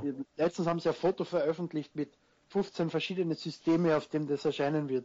Respekt. Also ich wusste nicht, dass es auch für die Wii U kommt, aber da, dann äh, muss ich das definitiv haben. Also ich bin ja sowieso, habe ich ja schon am Anfang gesagt, Adventures-Fan und da sind natürlich äh, Ron Gilbert und Tim Schafer so die Legenden überhaupt, wenn man da ein Fan von dem Genre ist und The Cave ist eben, also auf den ersten Blick wirkt es gar nicht wie so ein klassisches Adventure, aber es ist irgendwie dann doch in den Mechanismen teilweise relativ klassisch man merkt dem Spiel eindeutig an, dass da Anleihen bei Maniac Mansion sind. Genauso wie bei dem Titel damals wechselt man durch verschiedene Charaktere. Man hat am Anfang die Wahl aus, glaube ich, neun Charaktere. Nee, es ist eine ungerade Zahl, es sind acht. Ja. Also man muss einen mindestens doppelt nehmen, wenn man das immer wieder durchspielen will. Also man hat acht. Ungerade sagt er deswegen, nicht weil er ein mathematisches Knockerbattle wie als Österreicher ist, sondern weil man immer mit drei Charakteren Richtig, also ist, das meinte ich nicht und gerade, genau. Ähm, man muss es immer mit drei durchspielen, man wählt die dann aus und je nachdem, was man für Charaktere wählt, hat man auch andere Abschnitte, durch die man durchläuft und wo man dann andere Rätsel lösen muss. Jeder das Charakter hat seinen eigenen Abschnitt, bei dem im Endeffekt seine Hintergrundgeschichte ein bisschen beleuchtet wird. Genau. Und es ist unfassbar lustig. Der, der sarkastische Sprecher mit seinen dämlichen Ideen und die Ideen im Spiel selber und die Charaktere, das ist richtig, richtig witzig. Und es hat Koop-Modus und es ist sogar empfehlenswert, das im Koop-Modus durchzuspielen, weil man sich dann dieses Hin- und Her-Switchen die ganze Zeit mhm. spart. Ja, also The Cave definitiv ein Titel, den man gespielt haben sollte. Dann das nächste Spiel, was dann auch im Januar erschien, Zen Pinball 2, ist ja mehr so ein Oberspiel für viel DLC, den man sich dann dazu kaufen kann. Ist aber sehr beliebt. Gibt es ja auch auf eigentlich allen Konsolen überhaupt. Ist, glaube ich, auch schon auf den Next-Gen-Konsolen jetzt draußen, die Pinball-Spiele und. Ist aber ein schlaues Marketing-Ding, dass du im Endeffekt den Pinball-Table nur einmal machen musst und dann halt für die verschiedenen Sachen renderst und die dann über dein eigenes System verkaufst. Also für Pinball-Begeisterte ist das Mecker. Genau, dann hat es ein bisschen gedauert, bis der nächste Titel rauskam. Das war dann im April Tokitori 2. Auch wieder ein sehr gelungenes Spiel. Dazu habe ich den Test geschrieben. Was den Reiz bei Tokitori 2 ausmacht, ist eben, du hast anders als bei Tokitori eine etwas offenere Welt, kriegst aber wirklich gar nichts gesagt. Es gibt gar keinen Text in diesem Spiel, sondern du musst einfach rausfinden, was du mit welchem Knopf machst. Aber es ist ja nicht besonders schwer, du kannst ja nicht voll machen. Richtig, du hast, du hast sehr äh, relativ eingeschränkte Aktionen, aber musst dann halt am Anfang erstmal so rausfinden, okay, das mache ich damit, das mache ich damit und äh, gehst dann so Stück für Stück davor. Dadurch, dass einem eben nicht an jeder Ecke immer wieder geholfen wird, geholfen wird, geholfen wird, ist es relativ schwierig. Fand ich so Es ist aber schlau schwierig. Also die, die Levels sind einfach richtig gut designt und haben richtig gute Rätsel drin. Ja, also es ist nicht, dass man jetzt das Gefühl hat, ja, oh, es stellt mich jetzt irgendwie vor unfaire, unlösbare Aufgaben, sondern es ist halt sehr gut designt, aber doch fordernd. Fordernder als viele Puzzlespiele, die so heutzutage rauskommen. Und der Entwickler Two Tribes ist auch sehr mit den Fans verbunden. Und mir hatte ja schon bei Dokitori selbst nach Ideen von den Fans gesucht, also bei Dokitori 2 der Entwicklung vorher schon. Und die Leute sollen ihre, ihre Erfahrungen mit Dokitori einbringen und was für Ideen haben sie für Dokitori 2, was könnten sie machen. Und dann haben sie leider den Level-Editor, den sie für Dokitori 2 auf der Wii U als nachträglichen Download angekündigt haben, eingestellt. Dann hat jeder, der Dokitori 2 auf der Wii U geka äh, gekauft hat, einen Steam-Code kriegt, um es zumindest am PC mit dem Level-Editor spielen zu können. Ja, also es ist wirklich sehr vorbildliche Firma, die Niederländer da. Und sind ja auch sonst im Moment fleißig dabei, auch wenn sie jetzt gerade, ich weiß nicht, ob sie noch einen neuen Titel für die Wii U in Entwicklung haben, aber sie haben ja gerade ihre ganze klassische äh, Spielebibliothek mit dem ersten Tokitori und Edge und Rush haben sie ja gerade rausgebracht für einen E-Shop, jeweils für 2 Euro, glaube ich, oder so. 1,99 und dann später 4,90. Ja. Äh, sind teilweise die ersten Titel, Tokitori ist schon auf 4,90. Wie es mit den anderen ausschaut, weiß ich nicht. Aber das war im Endeffekt nur das erste Monat immer. Ach so. Ja, gut, aber trotzdem auch für 4 ja, definitiv. lohnt es sich. Wo wir dann bei einem relativ schweren Spiel kommen, waren, kommen wir jetzt zu einem richtig schweren Spiel. Bittrip Presents Runner to Future Legend of Rhythm Alien. Wunderschöner Titel. Gespro besprochen von Charles Martinet. Genau, dem Sprecher von Mario und Luigi und Waluigi und allem, was da so kreucht und fleucht. Ich habe immer gedacht, er kann nichts anderes als das. Und er hat mich wirklich überrascht. Er hat eine großartige Stimme, die schon einen leichten Humor mit ausstrahlt. Und dann die Art, wie er spricht in dem Spiel und wie er die Geschichte erzählt, das passt perfekt. Er ist die wunderbarste Wahl, die sie hätten treffen können für einen Sprecher. In so einem Titel. Sehr gelungen. Und gerade wenn man dann so einen Titel auf einer Nintendo-Konsole veröffentlicht, gehen natürlich die Leute an, dann auch einfach darauf ab, weil es, es ist Charles Martinet. Ich glaube, bei wenigen Spielen sonst ist wirklich der Synchronsprecher auch so relativ präsent. Ja, und das Spiel insgesamt ist halt ein Jump'n'Run, ein Dauerrenner. Du, man rennt die ganze Zeit nur durch und muss dann eben am Anfang nur springen und dann im nächsten Level springen und treten und dann springen, sich ducken, treten, springen, sich ducken, treten und irgendwelche Drehungen vollführen oder Sondersprünge machen und das wird dann immer mehr und immer schneller und wird dann halt auch wirklich schwierig, wirklich, wirklich, wirklich ziemlich schwierig.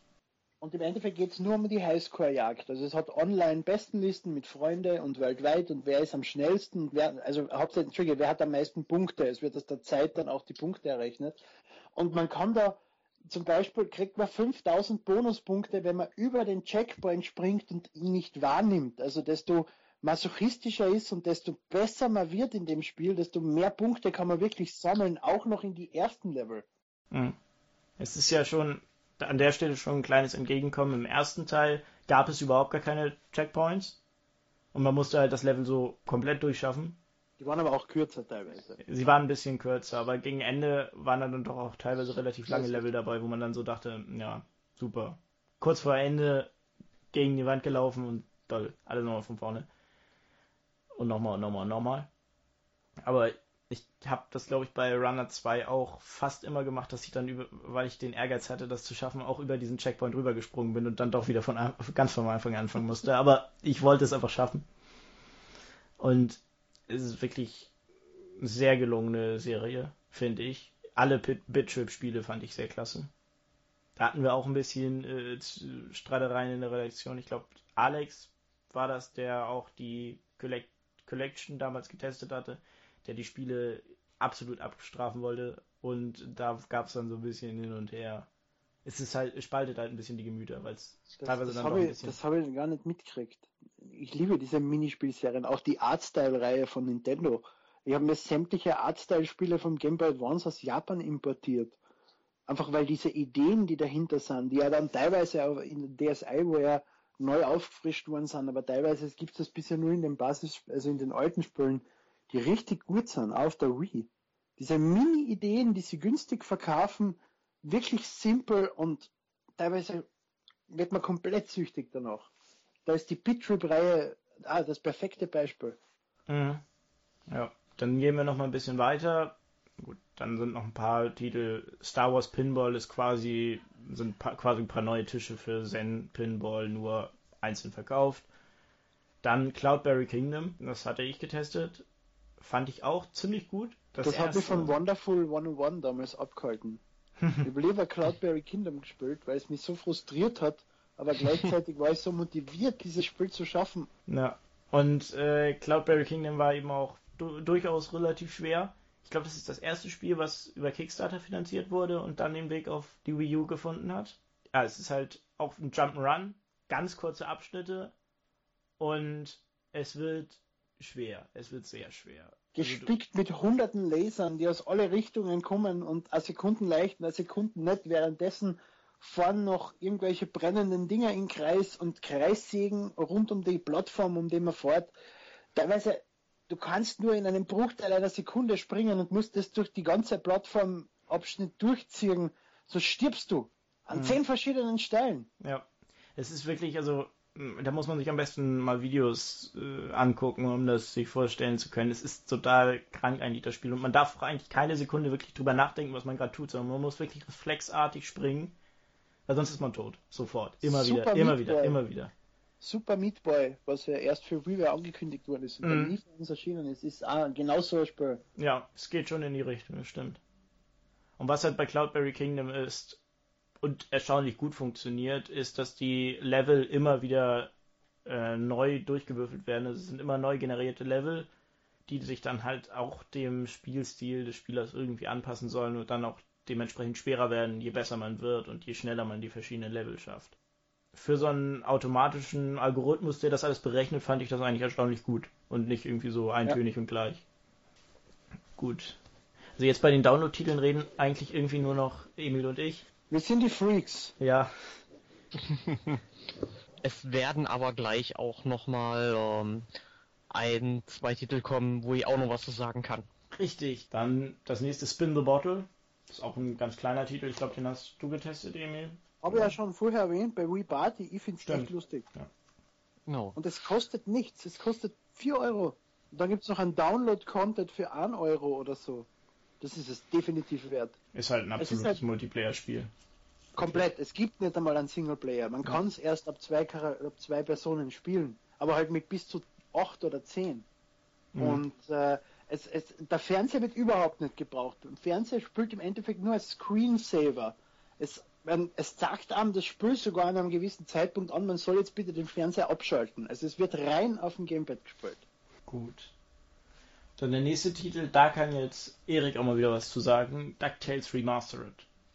Ganz genau. Also, ähm, DuckTales Remastered ist, sage ich mal, ein Remake vom NES-Titel der Reihe. Ich, glaube, das Spiel gab es auch für den Game Boy. Ich habe zumindest damals nur auf dem Mhm. Game Boy gespielt. Es orientiert sich aber an der NES-Version. Auch wenn die Game Boy-Version doch recht ähnlich war, so wie ich das beim Spielen von DuckTales Remastered gesehen habe. Ist Mhm. halt so ein typisches Jump'n'Run mit ähm, DuckTales-Charakteren, beziehungsweise wir spielen eigentlich nur mit ähm, Onkel Dagobert. Ähm, ja, dem wird, ähm, ja, glaube ich, der äh, Geldspeicher ausgeräumt und der darf dann ähm, seine Besitz wieder, sein, ja, seine Besitztümer wieder anhäufen. Dabei reisen wir dann quasi rund um, Na, er muss irgendwelche Schätze sammeln. für Ja, ja, genau. Von einer Schatzkarten. genau, und deswegen reisen wir drum herum und dann häufen wir noch ein bisschen mehr sein, ähm, sag ich mal, Geld an. Aber ob, gut, ich weiß jetzt nicht mehr, ob es am Anfang geklaut Ja. wurde, ist jetzt doch schon etwas Ja. weiter her. Ja. Aber auf Ähm, alle Fälle ist der Geldspeicher am Anfang leer. Also Ja, wenn man und- da genau. reinspringt. Genau, das, genau das meine ich. Und ich wollte gerade sagen, man kann im Geldspeicher schwimmen. Eben allein deswegen sollte man dieses Spiel mal spielen. Nee, ähm, es ist auf jeden Fall ganz cool. Äh, mich hat's halt nur gestört, dass es halt immer irgendwie unterbrochen wurde von irgendwelchen Dialogen, die dann auch nicht abgebrochen werden konnten, wenn ich das richtig in Erinnerung Konnten habe. sie schon. Du, das habe ich dir schon einmal erklärt. Du musst ins Pause-Menü gehen und dann den Button für äh, Unterbrechen drucken. Oder war es das zweite in der Liste? Einfach nur pausieren und dann überspringen. Aber es ist richtig. Es, es, war, es war umständlich zu überspringen. Und er hat ja nicht erkannt, dass man das ja schon einmal angeschaut hat, weil man ja im Level gestorben ist und einfach wieder von vorne anfängt und dann muss man sich sich noch einmal anschauen oder überspringen. Das war schon lästig, aber die Zwischensequenzen waren gut. Das war ja abgesehen von die Bossgegner das einzige, was sie verändert haben. Sie haben eine Story drumherum größer gemacht und haben überall die Zwischensequenzen eingebaut mit die Originalsprecher Genau. der DuckTales-Serie, was ja jetzt schon 20 Jahre her ist. Äh, die, die Sprecher alle sprechen da die Charaktere. Es ist, man wird richtig zurückversetzt in dieses alte DuckTales-Feeling. Es schaut auch super aus, das Spiel. Und ansonsten, abgesehen eben von diesen zwei Sachen, haltet sich's wirklich sehr, sehr gut an die Originalfassung. Mhm. Also sie interpretieren es nicht neu, sie haben es wirklich nachgebaut. Bis Genau, auf den man- letzten Gegner. Genau, also man war wirklich sehr sorgfältig dabei. Also das war wirklich mal ein gelungenes Remake. Das kann man so sagen. Dann der nächste Titel, da haben wir vorhin auch schon mal kurz drüber gesprochen, Pokémon Rumble U. Ähm, ja, es ist halt ein Pokémon Rumble-Titel. Die Spiel verschiedenen Figuren Pokémon kloppen sich. Punkt. Und man kann halt alle 4.378.000 Pokémon sammeln. Das ist ja, glaube ich, das erste Mal, dass alle drin vorkommen. Und es gibt eben diese Figuren, NFC-Figuren, die man auf, so wie Skylanders in der Art mit dem NFC-Chip im Gamepad auslesen kann und wieder drauf speichern kann. Muss das aber jedes Mal machen, wenn man das Spiel neu startet. Muss jedes Mal wieder in das Menü gehen, das Ding runterladen und dann, wenn man gespielt hat, wieder in das Menü gehen und das wieder hochladen. Also da geht nichts mit automatisch drauflegen oder sonst irgendwie. Hm. Da geht das bei, bei den anderen Spielen mit den Figuren zu Skylanders und so schon einfacher. Ja. Na gut, also ich habe das Spiel zwar irgendwie, ich glaube, durchgespielt, aber es ist halt nichts Großartiges. Es ist für Pokémon-Fans so zum schnell und auch zum schnell mal so nebenbei spielen ganz nett. Aber gut, dann der nächste Titel auch noch im August, Gianna Sisters. Also es ist wirklich, eigentlich hat man an Download-Titeln fast genauso viele wie Retail-Titel. Habe ich so das Gefühl, wo wir die Liste jetzt so durchgehen. Deswegen sollte man vielleicht ein bisschen schneller, weil sind wir schon weit über der Zeit. Richtig. Hallo Ähm. an den einen Hörer. Genau, also Gianna Sisters, auch ein Rem, ich glaube, das Spiel kam auch vorher schon auf anderen Konsolen raus und Ja, am Gameboy und so, da hat es dann auch äh, äh, wirkliche Probleme mit Nintendo gegeben, weil das Mhm. so ein, wirklich ein Nachbau von Super Mario war. Das war ein Genau. richtiger Skandal damals, deswegen bin ich ja so fasziniert, dass es eben auf Nintendo-Plattformen trotzdem erscheint. Richtig. War auch über Kickstarter, soweit ich mich erinnere. und ist jetzt ja halt auch ein bisschen von dem bloßen Kopieren von Mario-Spielen ab und hat so mehr Ja. andere, eigene Ideen mit so einem Tauschen von Welten und sowas. Genau. Dann wird es ein bisschen ruhiger, dann kommt eine Zeit lang nicht so viel. Dungeons and Dragons, Chronicles of Mystara, ähm, We Karaoke You, Mighty Switch Force 2. Wie Karaoke U ist eine Katastrophe. Ich hab's nicht gespielt. Ich Ich hab's habe bis diese, jetzt diese, bis jetzt diese, drauf ein, halt. diese gratis 1-Stunden-Lizenz probiert. Das Spiel hat angefangen mit einem Lied, nachdem es eine Minute runtergeladen hat. Nachher äh, hat es 10 Sekunden gespielt, dann hat es wieder geladen, dann wieder eine halbe Sekunde wieder geladen, eine halbe Sekunde wieder 10 Sekunden geladen. Das war wirklich schlimm. Und du hast es nicht pausieren können, dass er das Ganze runterladet. Abgesehen davon hätte er für ein Lied drei Stunden gebraucht. Das mag sein, dass es vielleicht, das war anfangs, nicht am Launchtag, aber innerhalb der ersten Wochen, dass es da überlastet war. Aber wenn ich sowas mit dem Gratis, mit der Gratiskarten erlebe, kaufe ich mir nicht äh, normale, dann greife ich, so ungern ich das jetzt sagt, zu Singstar oder Lips. Oder Rockband. Gut, und dann kommen wir jetzt auch schon langsam in Richtung heute so der letzte größere Titel, der erschienen ist, ist dann der NES Remix, aber dazu sagen wir dann in einem späteren Podcast lieber ein bisschen mehr. Aber wir können verraten, es ist großartig, bitte kaufen, für, vor allem für Leute, die WarioWare oder Game Center GX wegen. Wunderbarer Titel.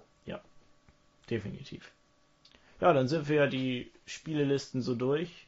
Also es haben sich doch ein paar Spiele gefunden, die wir doch auch alle gespielt haben. Oder gut, ich nicht, aber ihr habt die gespielt. Gut, wo wir jetzt die ganzen Titel durchgegangen sind, erst die ganzen Retail-Titel und dann die Download-Titel, wollen wir jetzt nochmal ein bisschen, wo es jetzt aufs Ende des Podcasts zugeht, ein bisschen Resümee ziehen über die Konsole, über die Features im Allgemeinen und so.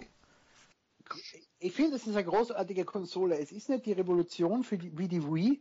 Das hat aber Nintendo auch gemerkt. Deswegen haben sie schon von Anfang an mehr auf Hardcore-Titel gesetzt. Weil Nintendo Land mag ein toller Titel sein, um, das, um die Konsole und ihre Fähigkeiten zu präsentieren. Aber ist nicht ein Casual-Titel wie Wii Sports, wo die Leute wirklich in ihrer realen Aktivität sind. Es ist ein Fan-Titel. Was wir uns alle lang gewünscht haben, aber es das ist nicht so die Möglichkeit der Präsentation. Das mag an der Unfähigkeit von Nintendo liegen, ein sinnvolles Marketing für die Konsole bisher aufzustellen oder einfach wirklich an dem Wissen, das Ding geht an eine andere Zielgruppe. Sie geben nur zu sehr die alte Zielgruppe auf und sie müssen leider damit leben, dass die Wii U immer mit der Wii verglichen werden wird. Wenn du die erfolgreichste oder inzwischen zweiterfolgreichste Konsolen produzierst und die erfolgreichste der letzten Jahre und so weiter, ähm, dann musst du einfach damit leben, dass der nächste Konsole auch damit verglichen werden wird. Und da haben sie definitiv ein Problem. Aber ich bin noch guter Dinge, wenn sie mehr outsourcen, sie tun ja eh schon viel. Es werden schon viele Spiele, so wie das Wii U äh, Remake von Zelda, werden von externen Partnern entwickelt, zusammen halt mit Unterstützung. Aber so haben sie viel mehr Entwickler und schaffen es dann vielleicht, einmal wirklich in einem Jahr 10, 12 gute Titel rauszublasen. Und dann kannst du dieses Ding noch retten, genauso wie sie es mit dem 3DS gemacht haben. Ja. Also beim 3DS, da waren ja wirklich Wochen dabei, also irgendwie Ende 2012, da war es wirklich so, dass wir in der Redaktion uns wirklich dachten, hey, schon wieder ein Nintendo-Titel, schon wieder ein Nintendo-Titel, schon wieder ein Nintendo-Titel. jede, jede Woche wirklich irgendeinen Nintendo Top-Titel in den, in den Monaten so Oktober, November. Und wenn sie das jetzt auch wirklich im nächsten, in diesem Jahr jetzt durchziehen und dann sagen, okay, am Anfang vielleicht noch ein bisschen plätschernder, aber gegen Ende des Jahres wirklich mit der Wii U dann in dem Rhythmus das Spiel raushauen, dann kann das, denke ich, auch wirklich was werden. Hoffe ich. Aber es ist halt schade, sie haben ein Jahr Vorsprung gehabt und haben dieses Jahr überhaupt nicht genutzt. Nö, also es ist, sie haben kaum eine größere Hardware-Basis als die anderen beiden Konsolen jetzt schon haben. Ich hatte, also während des Jahres hatte ich teilweise auch schon so so ein ungutes Gefühl im Magen, ah, könnte das so ähnlich laufen wie mit dem Dreamcast. Es wird niemals Nintendo so hart treffen. Wenn das das größte Fiasko aller Zeiten würde, dann könnten sie einfach eine neue Konsole rausbringen und es wird die nicht jucken.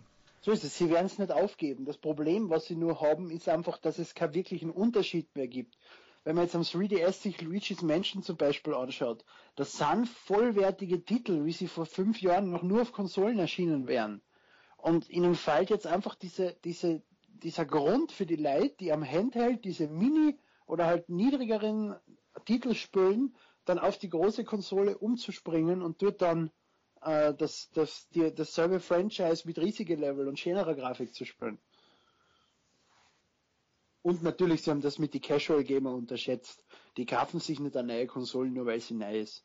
Die kaufen sich eine neue Konsolen, weil sie gerade Lust drauf haben, weil sie gerade günstig ist, weil es die Gelegenheit bietet. Und ja, und äh, dazu sollte man sagen, dass sich so ein Casual-Spieler nicht unbedingt für 350 Euro, wie viel die Premium-Variante oder 300 die Basic-Variante ge äh, gekostet hat, nicht einfach mal so weniger, kauft. Hm. Ach, auch schon wieder. Ja gut, es ist ja günstiger geworden, aber allein jetzt sage ich mal zum Start der Konsole. Schon richtig, das ja. ist schon voll, aber die Hardware wird immer teurer. Andere Konsolen kosten 400 und 500 Euro. Äh, zu Recht, weil das, was da drin verbaut ist, kostet einfach viel mehr als damals. Aber und es ist eine Anschaffung, die du einmal tätigst für sechs Jahre, aber es stimmt.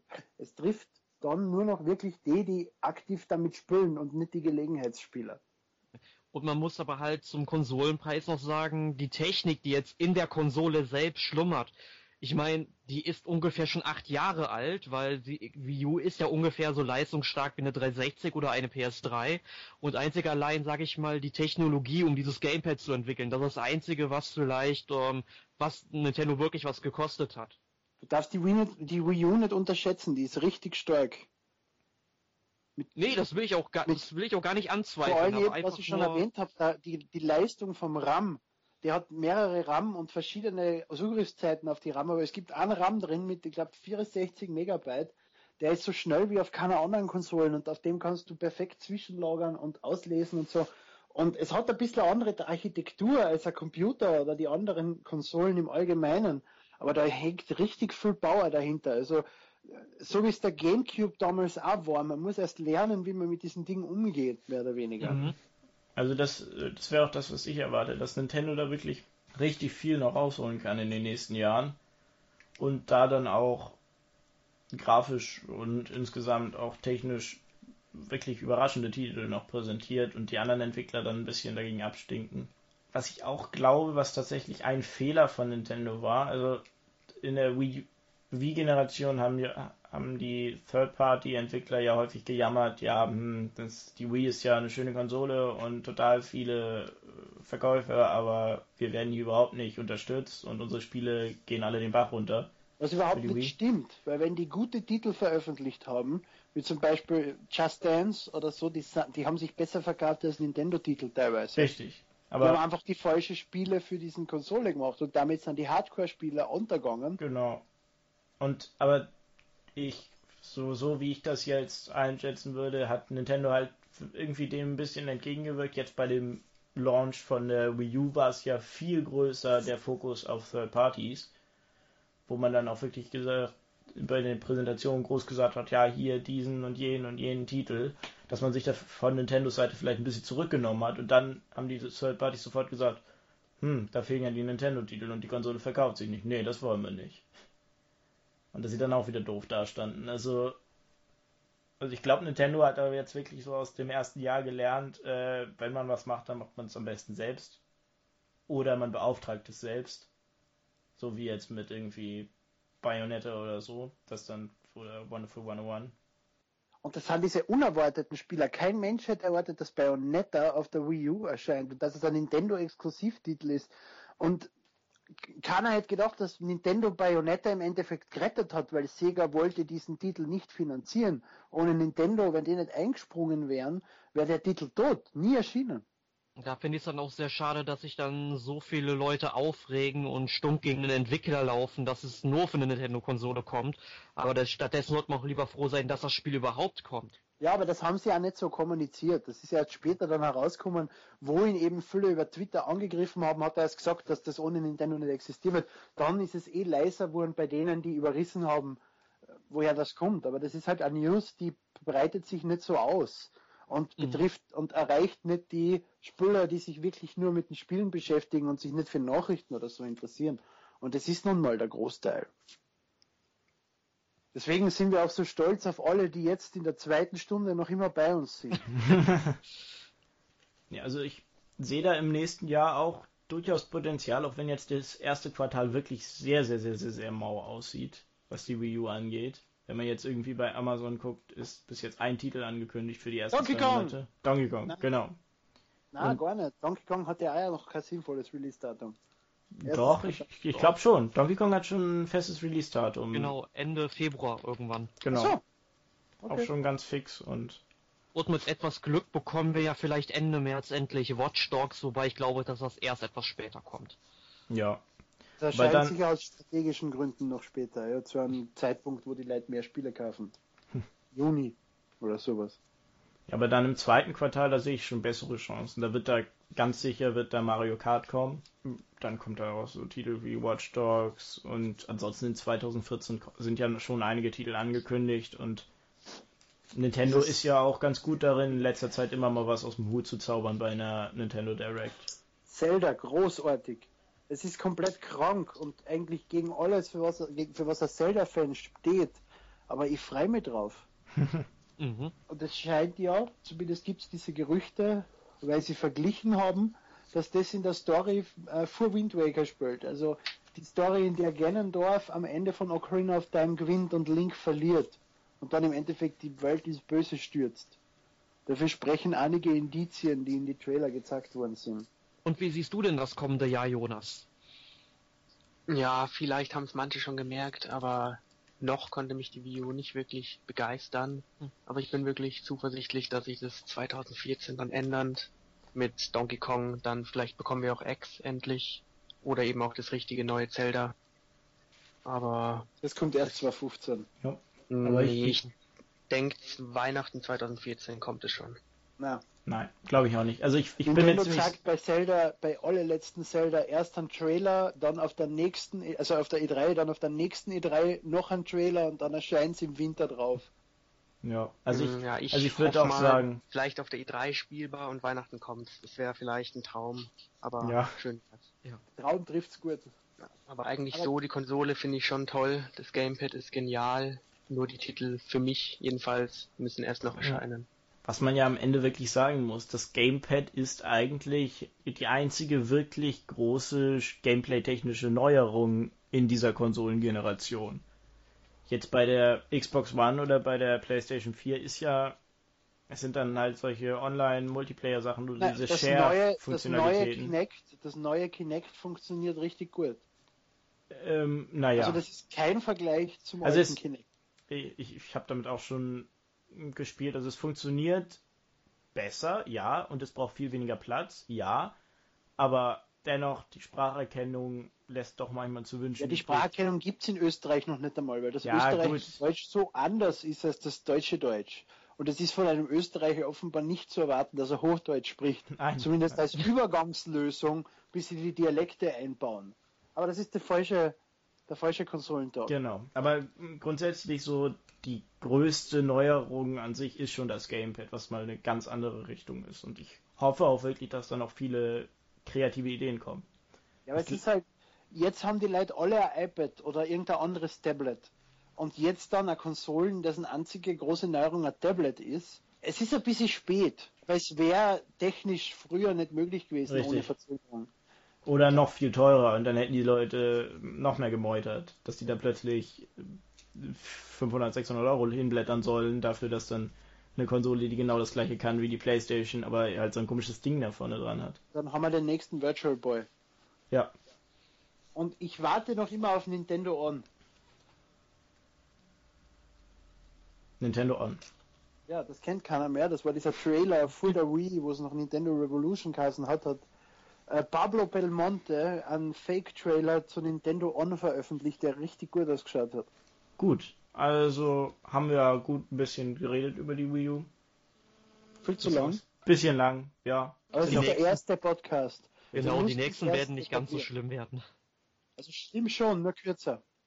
Ich werde mehr, mehr Blödsinn auf kürzere Zeit veröffentlichen. Genau. Können ja schon mal einen kurzen Rück äh, Rückblick, ha, einen kurzen Ausblick auf die nächsten Podcasts geben. Die sollen allesamt angepeilt irgendwie um eine halbe Stunde dauern.